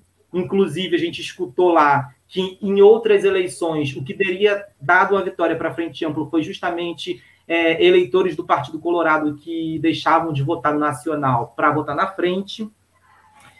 E, no entanto, o que a gente viu foi que a frente, a, a direita, mesmo fazendo essa coligação total, né, que se uniram os quatro partidos que estavam competindo com a frente, eles ganharam apenas por um, um pequena, uma pequena quantidade de votos.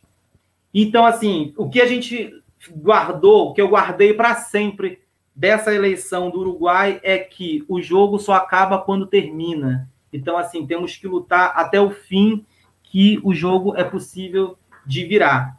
Esse governo agora fez 100 dias e o que a gente está vendo é o que? As máscaras dele caindo, né? Porque é um governo que a gente aqui fez muita comparação na época com o Aécio Neves, porque é um cara que, é, à época, as pessoas falavam que ele não conhecia as oito horas de trabalho, que o seu primeiro trabalho foi como Senado da República, é filho de ex-presidente, é um cara que era se apresentava assim como esse homem de negócios e acabou levando, é, se apresentando como moderado. E, no entanto, o que a gente está vendo agora é essa retaliação, são essa, essa militarização que ele já vem tentando fazer desde que entrou e que o povo uruguaio segue ali na, na, na resistência.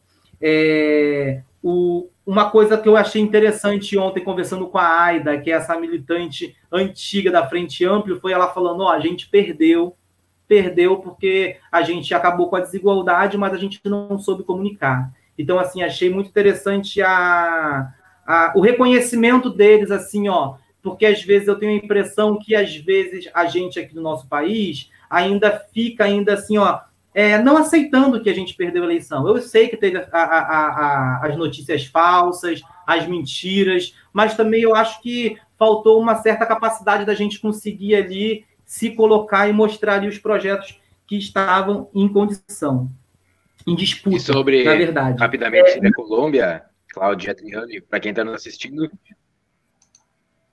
Ah, tá falando ainda, Igor? Não, eu já ia falar da Colômbia. Ah, então pode falar, pode falar. Então, a Colômbia é, é um, um, dos países da região que nos últimos anos não teve um governo progressista e a gente vê o reflexo disso. Em 2018, tivemos lá fazendo a cobertura do primeiro turno das eleições presidencial, quando então o candidato Gustavo Petro vai para o segundo turno, né? Um projeto progressista que ele nem se diz de esquerda, embora seja, mas tamanha criminalização da, do campo de esquerda na região. O que, que a gente vê? A gente vê ele na, na Colômbia, essa extrema-direita também, que só tem cara de limpinha, mas é tão vendida quanto o Bolsonaro, né? É, a prova disso são aí as centenas de militares estadunidenses que chegaram na Colômbia é, com uma desculpa de ajudar no combate ao crime organizado, e a metade dessas forças estadunidenses do exército estão sendo remanejadas justamente para territórios que fazem fronteira com a Venezuela.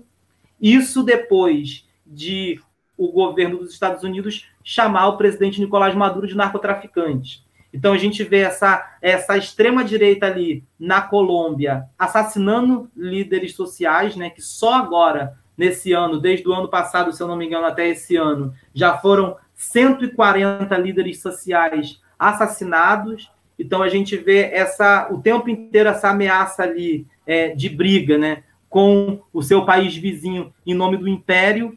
Então a gente fica analisando e vendo com muita preocupação o caso desses dois países aí. Murilo, quer completar alguma coisa? Não, não, só quero, só que já está chegando na hora aí, só quero agradecer tanto o Adriano pelo Cláudio pelo convite.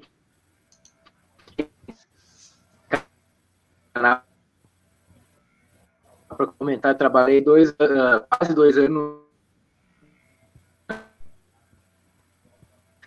Futebol eu não gosto muito de falar, mas um dia vocês fizerem programa sobre voo. Perdão. Tá... Cláudio.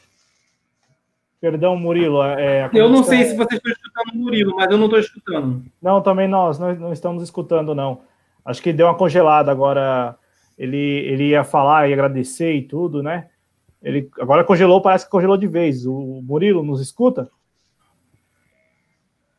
Caiu, caiu a, a conexão do Murilo. Bom, mas é isso então. É, é... Cláudio, fica à vontade. Bom, bom, vamos ver se o Murilo consegue voltar, mas é, de pronto aqui, Igor, é, agradecendo, porque da última vez que você veio e também hoje nós passamos aqui mais de duas horas, não tem qualquer problema para nós, o público, inclusive, está aí é, repercutindo bastante todos esses comentários, tudo isso, porque é preciso é, colocar isso na pauta. E vocês, dois, né, e também, claro, todos os outros que apoiam ali o Vozes Latinas, colaboram muito em colocar isso na pauta, né, em, em permitir que vocês mostrem aqui, a partir do Brasil, né, a partir do Brasil, é, mostrem que nós, te, nós somos cercados de países vizinhos com construções sociais muito parecidas. Eu falo isso porque é muito comum do, do lado do outro lado falarem do Brasil, né? É muito comum, é tudo noticiário aí de qualquer país da América Latina fala do Brasil, até porque é uma potência, é um país continental. Só que do nosso lado pouco falamos, né? Quanto espaço tem na mídia corporativa a América Latina, né? Quase nenhuma quase nenhum espaço. Então, o Murilo voltou aí, Murilo. É, conclua né, o, o, que você vinha dizendo, mas de pronto aqui agradecendo. Em nome do nosso projeto aqui, é, é, uma honra. É uma honra contar com vocês, é uma honra contar com vocês por mais de duas horas, é uma honra escutar vocês. E peço que neste finalzinho, né, nas considerações finais, vocês falem é, do trabalho de vocês no canal Vozes Latinas e convide o pessoal. Eu, eu, eu já falei aqui, não sei se eu falei no programa, mas eu falei antes de começar. Eu tenho acompanhado o Desafio Latino aos sábados recomendo. É, é, um quiz assim muito da hora, é muito da hora a proposta. Então, o Murilo, se ele voltou, ele prossiga e na sequência o Igor também.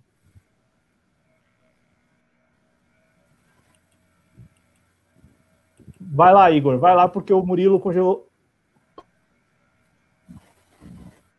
Eu acho que a internet está tá ruim aqui, Cláudio Adriano. Uh, quero, a gente agradece, muito obrigado pelo para essa conversa. É, caiu novamente. Caiu, Mo! É. Mas, ô Igor. Ó, oh, acho que dá para vir aqui. É porque aqui a gente está cada um no cômodo, né, gente? Ah, não, ah, o distan distanciamento. Não, e usando a mesma internet. Tem dia que a gente está no ao vivo e dá esse problema. E às vezes a gente não consegue, mas estou falando com ele. Vem finalizar aqui. Não, só, ó, só, só quero agradecer vocês aí. Obrigado pelo convite, sempre à disposição, quando possível. Uh, eu brinquei antes que eu vi que vocês têm canal de esportes também. Quando quiserem falar sobre vôlei, podem me chamar. Eu até trabalhei dois, dois, dois anos no Grêmio, mas futebol, hoje em dia estou mais afastado, mas vôlei eu sigo bastante. E Ô, quem Murilo. quiser aí, quem puder se Oi. Vamos comentar, vamos comentar a Olimpíada com a gente então aí. Nós vamos cobrir a Olimpíada. Já tem um comentarista aí do vôlei da Olimpíada, ó. Já arrumamos um negócio ah, aqui legal. Não, ele ó, o Murilo adora a vôlei e é um expert no assunto. Em futebol também ele sabe muito, só que ele não, não acompanha tanto. E uma coisa que é muito curiosa, né? É que quando a gente está viajando, teve um dia no Peru, né? Isso aconteceu, na verdade, acontece várias vezes porque as pessoas olham para a gente e, sei lá, às vezes não pensam que a gente é um casal, né? Até porque parecemos até um pouco irmão, barba, cabelo. E aí teve um dia que a gente estava no Peru, isso já aconteceu algumas vezes, mas no Peru foi o mais engraçado, que o Murilo sentou no ônibus na frente com um tiozinho e começou a conversar com ele sobre futebol, falando sobre tudo de futebol, e o cara sabendo muito. Em algum momento eu falei, amor, não sei o que, o cara olhou assim, não estava entendendo. E aí o cara começou a perguntar se a gente tinha noiva, se a gente tinha noiva. E aí o cara não conseguia, na cabeça dele, ele não conseguia entender como é que o Murilo podia saber tanto de futebol e namorar um cara. Eu gostava muito. Mas, ó. Porque ele trabalhou dois anos no Grêmio, né? Então sabe bastante de. Sim, e convidar quem estiver aqui assistindo que possa ir lá se inscrever no Voz Latina. Estamos caidaço ultimamente de, de visualização, de tudo. Então, quem puder ir lá dar uma força. E obrigado aí a vocês e até a próxima. Vou deixar para o Igor dar tchau aí. Valeu, gente. Obrigado, Adriano. Obrigado, Cláudio. Obrigadão, Igor. Tá convidado lá para o JC Esportes, viu? Abração. Valeu. Não, gente, ó, muito obrigado aí pelo, pela conversa. Sempre um prazer conversar com vocês aí. Vocês que fazem esse trabalho aí diário, a gente que está com o canal vê que, que, é mega difícil, né? A gente faz, a gente faz tudo aqui, grava, edita, de, divulga, distribui, assim, é uma, uma canseira, mas a gente fica assim, vamos fazer essa luta que é muito importante, né? Porque quando tu pensa assim, é, a consciência né, do trabalhador e da pessoa que está aí, dos estudantes, todo mundo que assiste, é, é a coisa mais importante que a gente pode conseguir despertar. Isso eu vejo pela minha própria vida, né? Eu sou da Baixada Fluminense, fui o primeiro da família a poder ter várias oportunidades de mudar de vida, de viajar, de ter acesso a muita coisa, e me recuso a trabalhar em, em trabalhos que sejam contra o, o, a, a, classe trabalhadora, né? principalmente nesses trabalhos que às vezes são para manipular e confundir o trabalhador é, acerca dos processos políticos da região. Então, assim, fazemos esse trabalho com muito amor, com muito carinho e esperamos que todo mundo que estiver aqui assistindo possa conhecer lá o canal. A gente tem. É, a gente separa os vídeos, tanto por listas que a gente constrói, algumas, e também ali, se você entra no playlist, tem a lista dos países, nas coberturas dos países que a gente faz. É, nesses últimos cinco anos, tivemos o prazer de passar por 13 países da América Latina, sempre como mochileiro. Então, a gente vai ficando em hospedagem solidária, algumas vezes em hotel barato, mas sempre conversando não só com os agentes políticos, né, que a gente entrevista muito no canal senadores, deputados, lideranças, mas também gente do povo, é, trabalhadores é, da rua, que tem muito na América Latina, trabalhadores do dia, que chama, que a gente que precisa trabalhar todos os dias para que ganhe o alimento daquele dia para sua família. Então a gente também acha que é muito importante ouvir a versão da classe trabalhadora na região que muitas vezes a gente pensa que a classe trabalhadora e as pessoas mais pobres são alienadas, mas na verdade essas pessoas que sabem de tudo, porque elas sabem o preço do feijão, o preço do óleo, o preço da luz e do gás de cozinha. Então, muito obrigado aí pela oportunidade, muito prazer. Igor, Igor rapidinho, rapidinho. É, o Matheus Fernandes está perguntando se vocês têm canal no Telegram do Voz Latinas. Não, a gente tem o, YouTube, o canal do YouTube, a gente tem uma, um Instagram e estamos no Twitter agora. Como somos nós dois para poder fazer tudo, a gente ainda não conseguiu criar mais outra rede. Mas eh, por enquanto estamos nessas três redes: YouTube, Instagram e Twitter. Então, quem puder seguir a gente lá, a gente agradece. Tá certo. Uma honra para a gente receber vocês. A casa de vocês voltem sempre, viu? Muito obrigado. Grande abraço, gente. Ó, como eu gosto sempre de terminar lá no canal, por uma pátria grande, e anti-imperialista. É isso Tamo aí, junto. É... O Cláudio, a gente vai continuar mais alguns instantes aqui, é isso? É isso, Adriano. Repercutiu os números atualizados da pandemia e também é aquela informação que você compartilhou no WhatsApp, que, aliás, é manchete do próximo programa, mas como nós é não estamos. mas como nós não estamos é, na televisão, efetivamente, né? Tem aqueles que vão assistir somente este programa, só vão escutar este programa, então é preciso informar todos, todos mesmo, né? Então, é, podemos começar. Ser rotativa, né? É, e, e, tem aquilo, né? Tem aqueles que só acompanham Conexão, tem aqueles que só acompanham o JC Express, tem, tem disso, né? Tem aqueles espectadores que. Que é, é, é eu estava conversando com o Guilherme Azevedo, nosso cronista de, de Santa Catarina, né? Isso nos bastidores. E a gente estava falando, né? Aqui nós adotamos a estratégia do professor, né? o professor ele parte da premissa de, daquele aluno que não sabe absolutamente nada, né? Então é, a gente sempre parte dessa premissa que o nosso público não está sabendo de nada e que nós vamos informar, ainda certo. que vocês. Então, só para a Maria Bernardes estava com dúvida aqui, ela não é inscrita ainda lá, canal Vozes Latinas, como diz aqui a Doce Crítica. Boa noite para a querida Doce Crítica. Então, se inscrevam. Quem não for inscrito ainda está perdendo, hein? Aliás, eu estou surpreso com essa informação de que teve uma queda na audiência. Os meninos são extraordinários, tem que crescer, cada vez mais. Inscreva-se no canal Vozes Latinas, tá certo? Vai lá, Cláudio. Exatamente, exatamente. Se inscrevam lá e, e aqueles que puderem também contribuam financeiramente, né, para ajudar ali no trabalho é, dos dois, né, dos dois e daqueles outros que podem ajudar também. Então, é, é, fica aqui esse registro. E como eu falei, eles acabaram nem comentando, mas amanhã, sábado à noite, tem o Desafio Latino lá. É um quiz legal, é, é um quiz bem maneiro. Ao invés de ficar assistindo esses quiz aí na televisão aberta, é, assista o Desafio Latino lá no canal do Voz Latinas e aprenda, porque é disso que a gente está falando, né? Ô, Adriano, você, você mandou uma mensagem no WhatsApp, cara, com uma manchete que é uma manchete daquelas que é, deixa todos no final. É, nós estamos sexta-feira, nas vésperas do final de semana. Tá bombando no Twitter, hein? É, tá bombando no Twitter a manchete de que o Queiroz pode falar. É, bom, eu, eu assim já começo com a minha opinião bem rápida, assim, não é, não é nem porque tem programa a seguir, mas é rápida mesmo.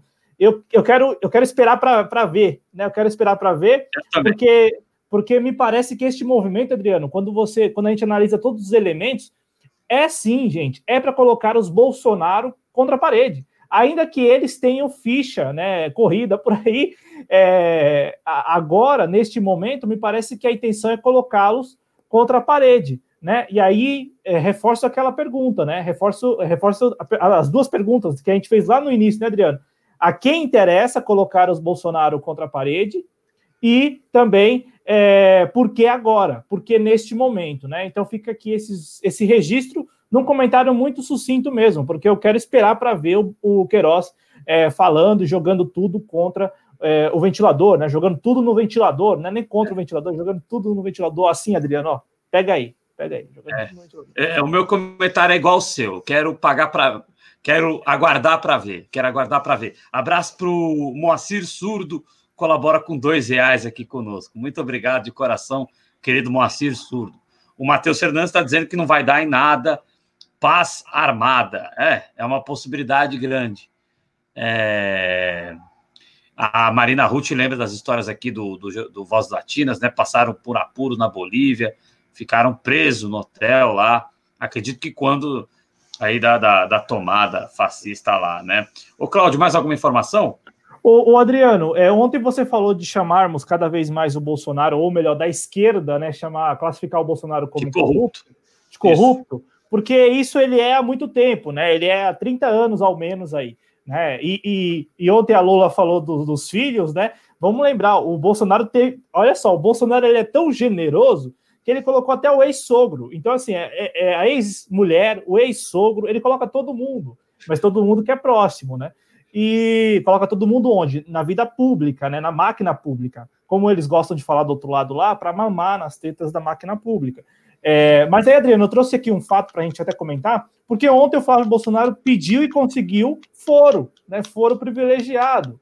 É, e, e, isso também era uma das bandeiras que eles diziam lá combater, né? Não, nós estamos aqui pela moralidade, contra o foro privilegiado. Então, assim, entenda, espectador, a gente só está trazendo essa notícia aqui porque o Adriano, muito feliz ontem, olha, muito feliz, me lembrou, vamos chamar o Bolsonaro de corrupto? Então vamos, Bolsonaro é corrupto há 30 anos. E vamos sempre que possível trazer notícias aqui que reforçam isso.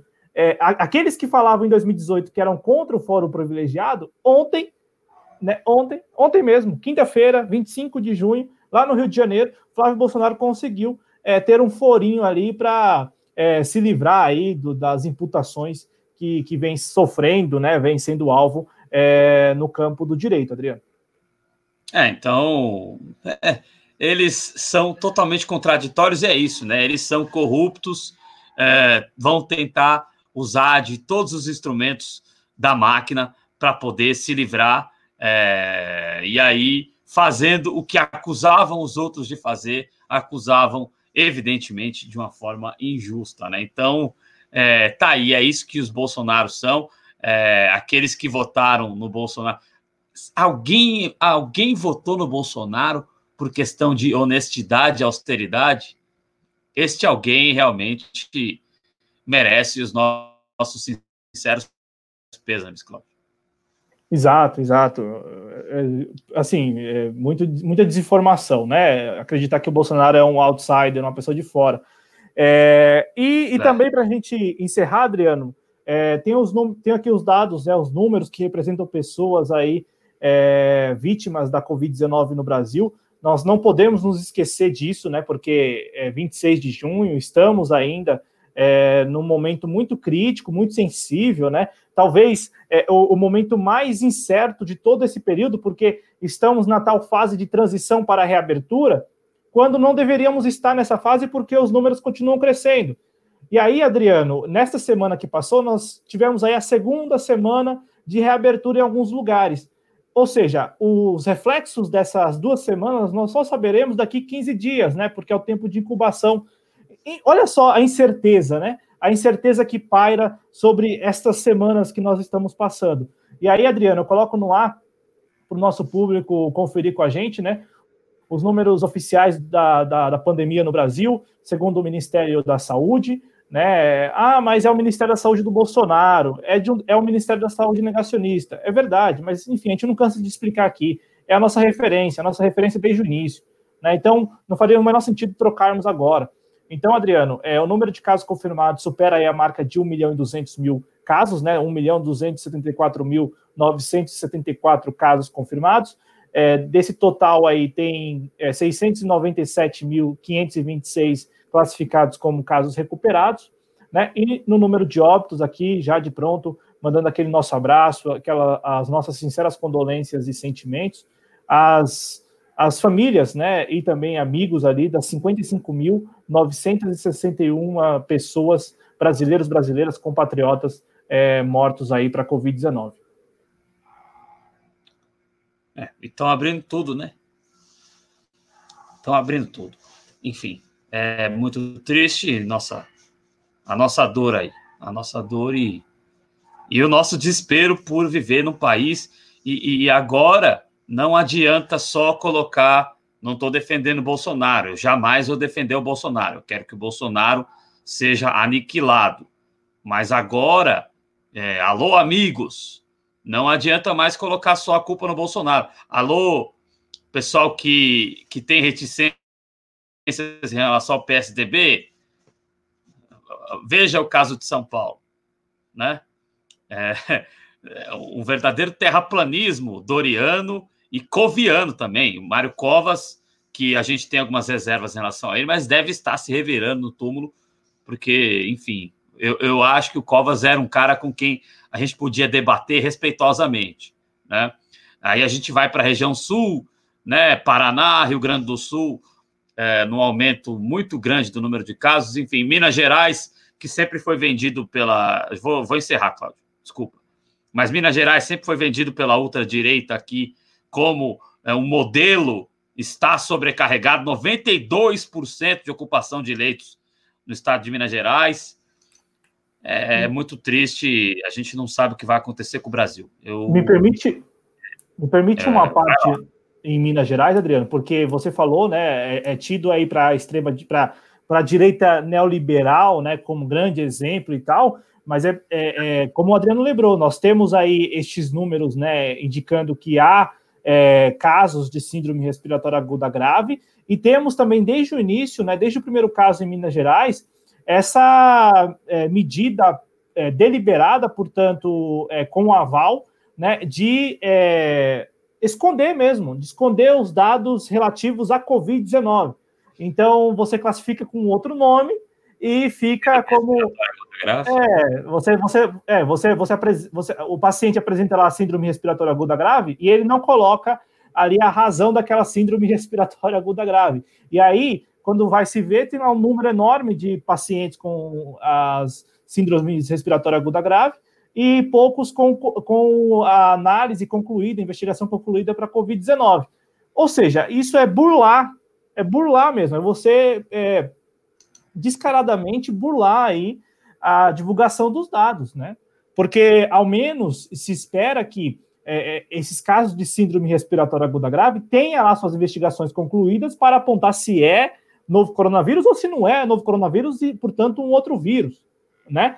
Então, assim, mas nem isso eles estão fazendo. Então, eles, ele, é, é, o governo do, do, do, do Romeu Zema parou na primeira fase. Ah, o paciente chega com síndrome respiratória, fica por isso mesmo no testo, né? E finge que não tem tantos casos de Covid-19. e passa em branco, e ainda, como você falou, né, é lembrado, é tido aí por alguns como um grande exemplo. Olha só. É, pois é, então, é, todas as. O, o, o, claro que é muito triste, mas neste caso, e, é, e em todos os outros casos que a ultradireita está metida, é interessante como ver como é, é, ver como uma a uma todas as narrativas deles caem, né, Cláudio?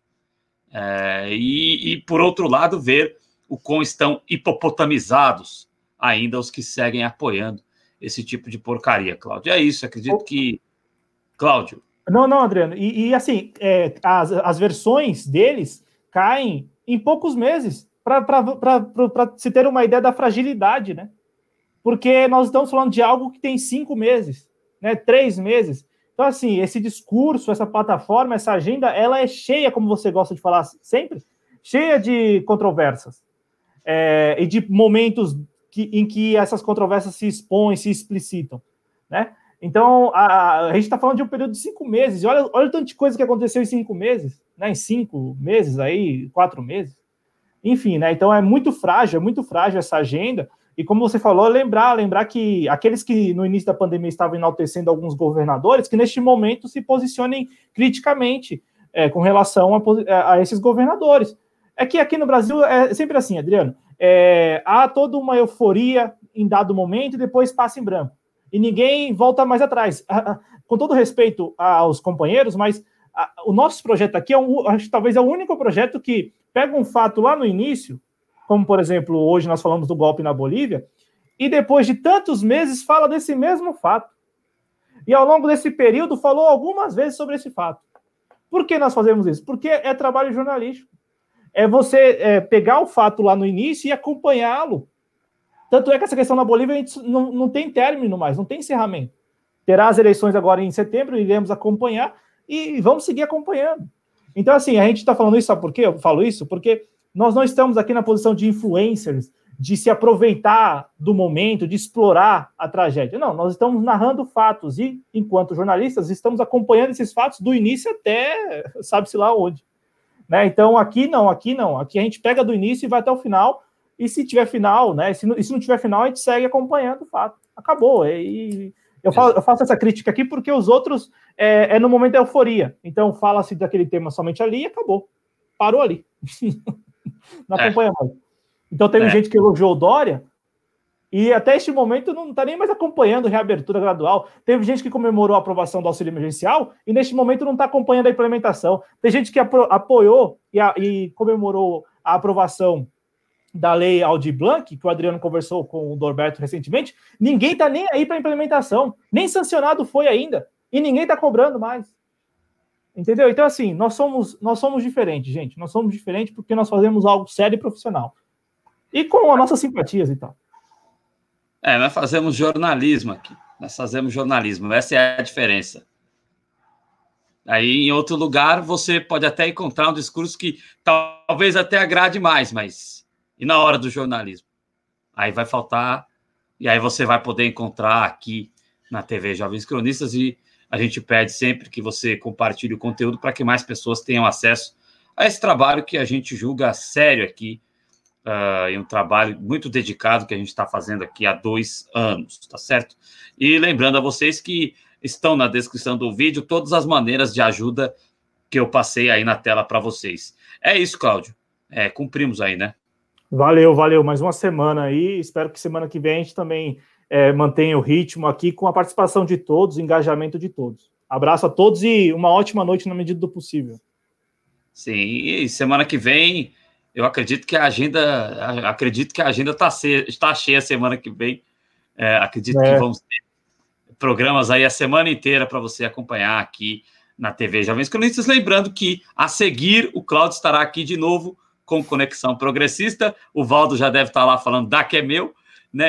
E é, amanhã nós teremos redação, acredito que às quatro da tarde, né? No, acredito que às quatro da tarde. É, eu, sinceramente, não sei se eu participo amanhã, mas sempre estou por aqui. Muito obrigado, gente. Até mais.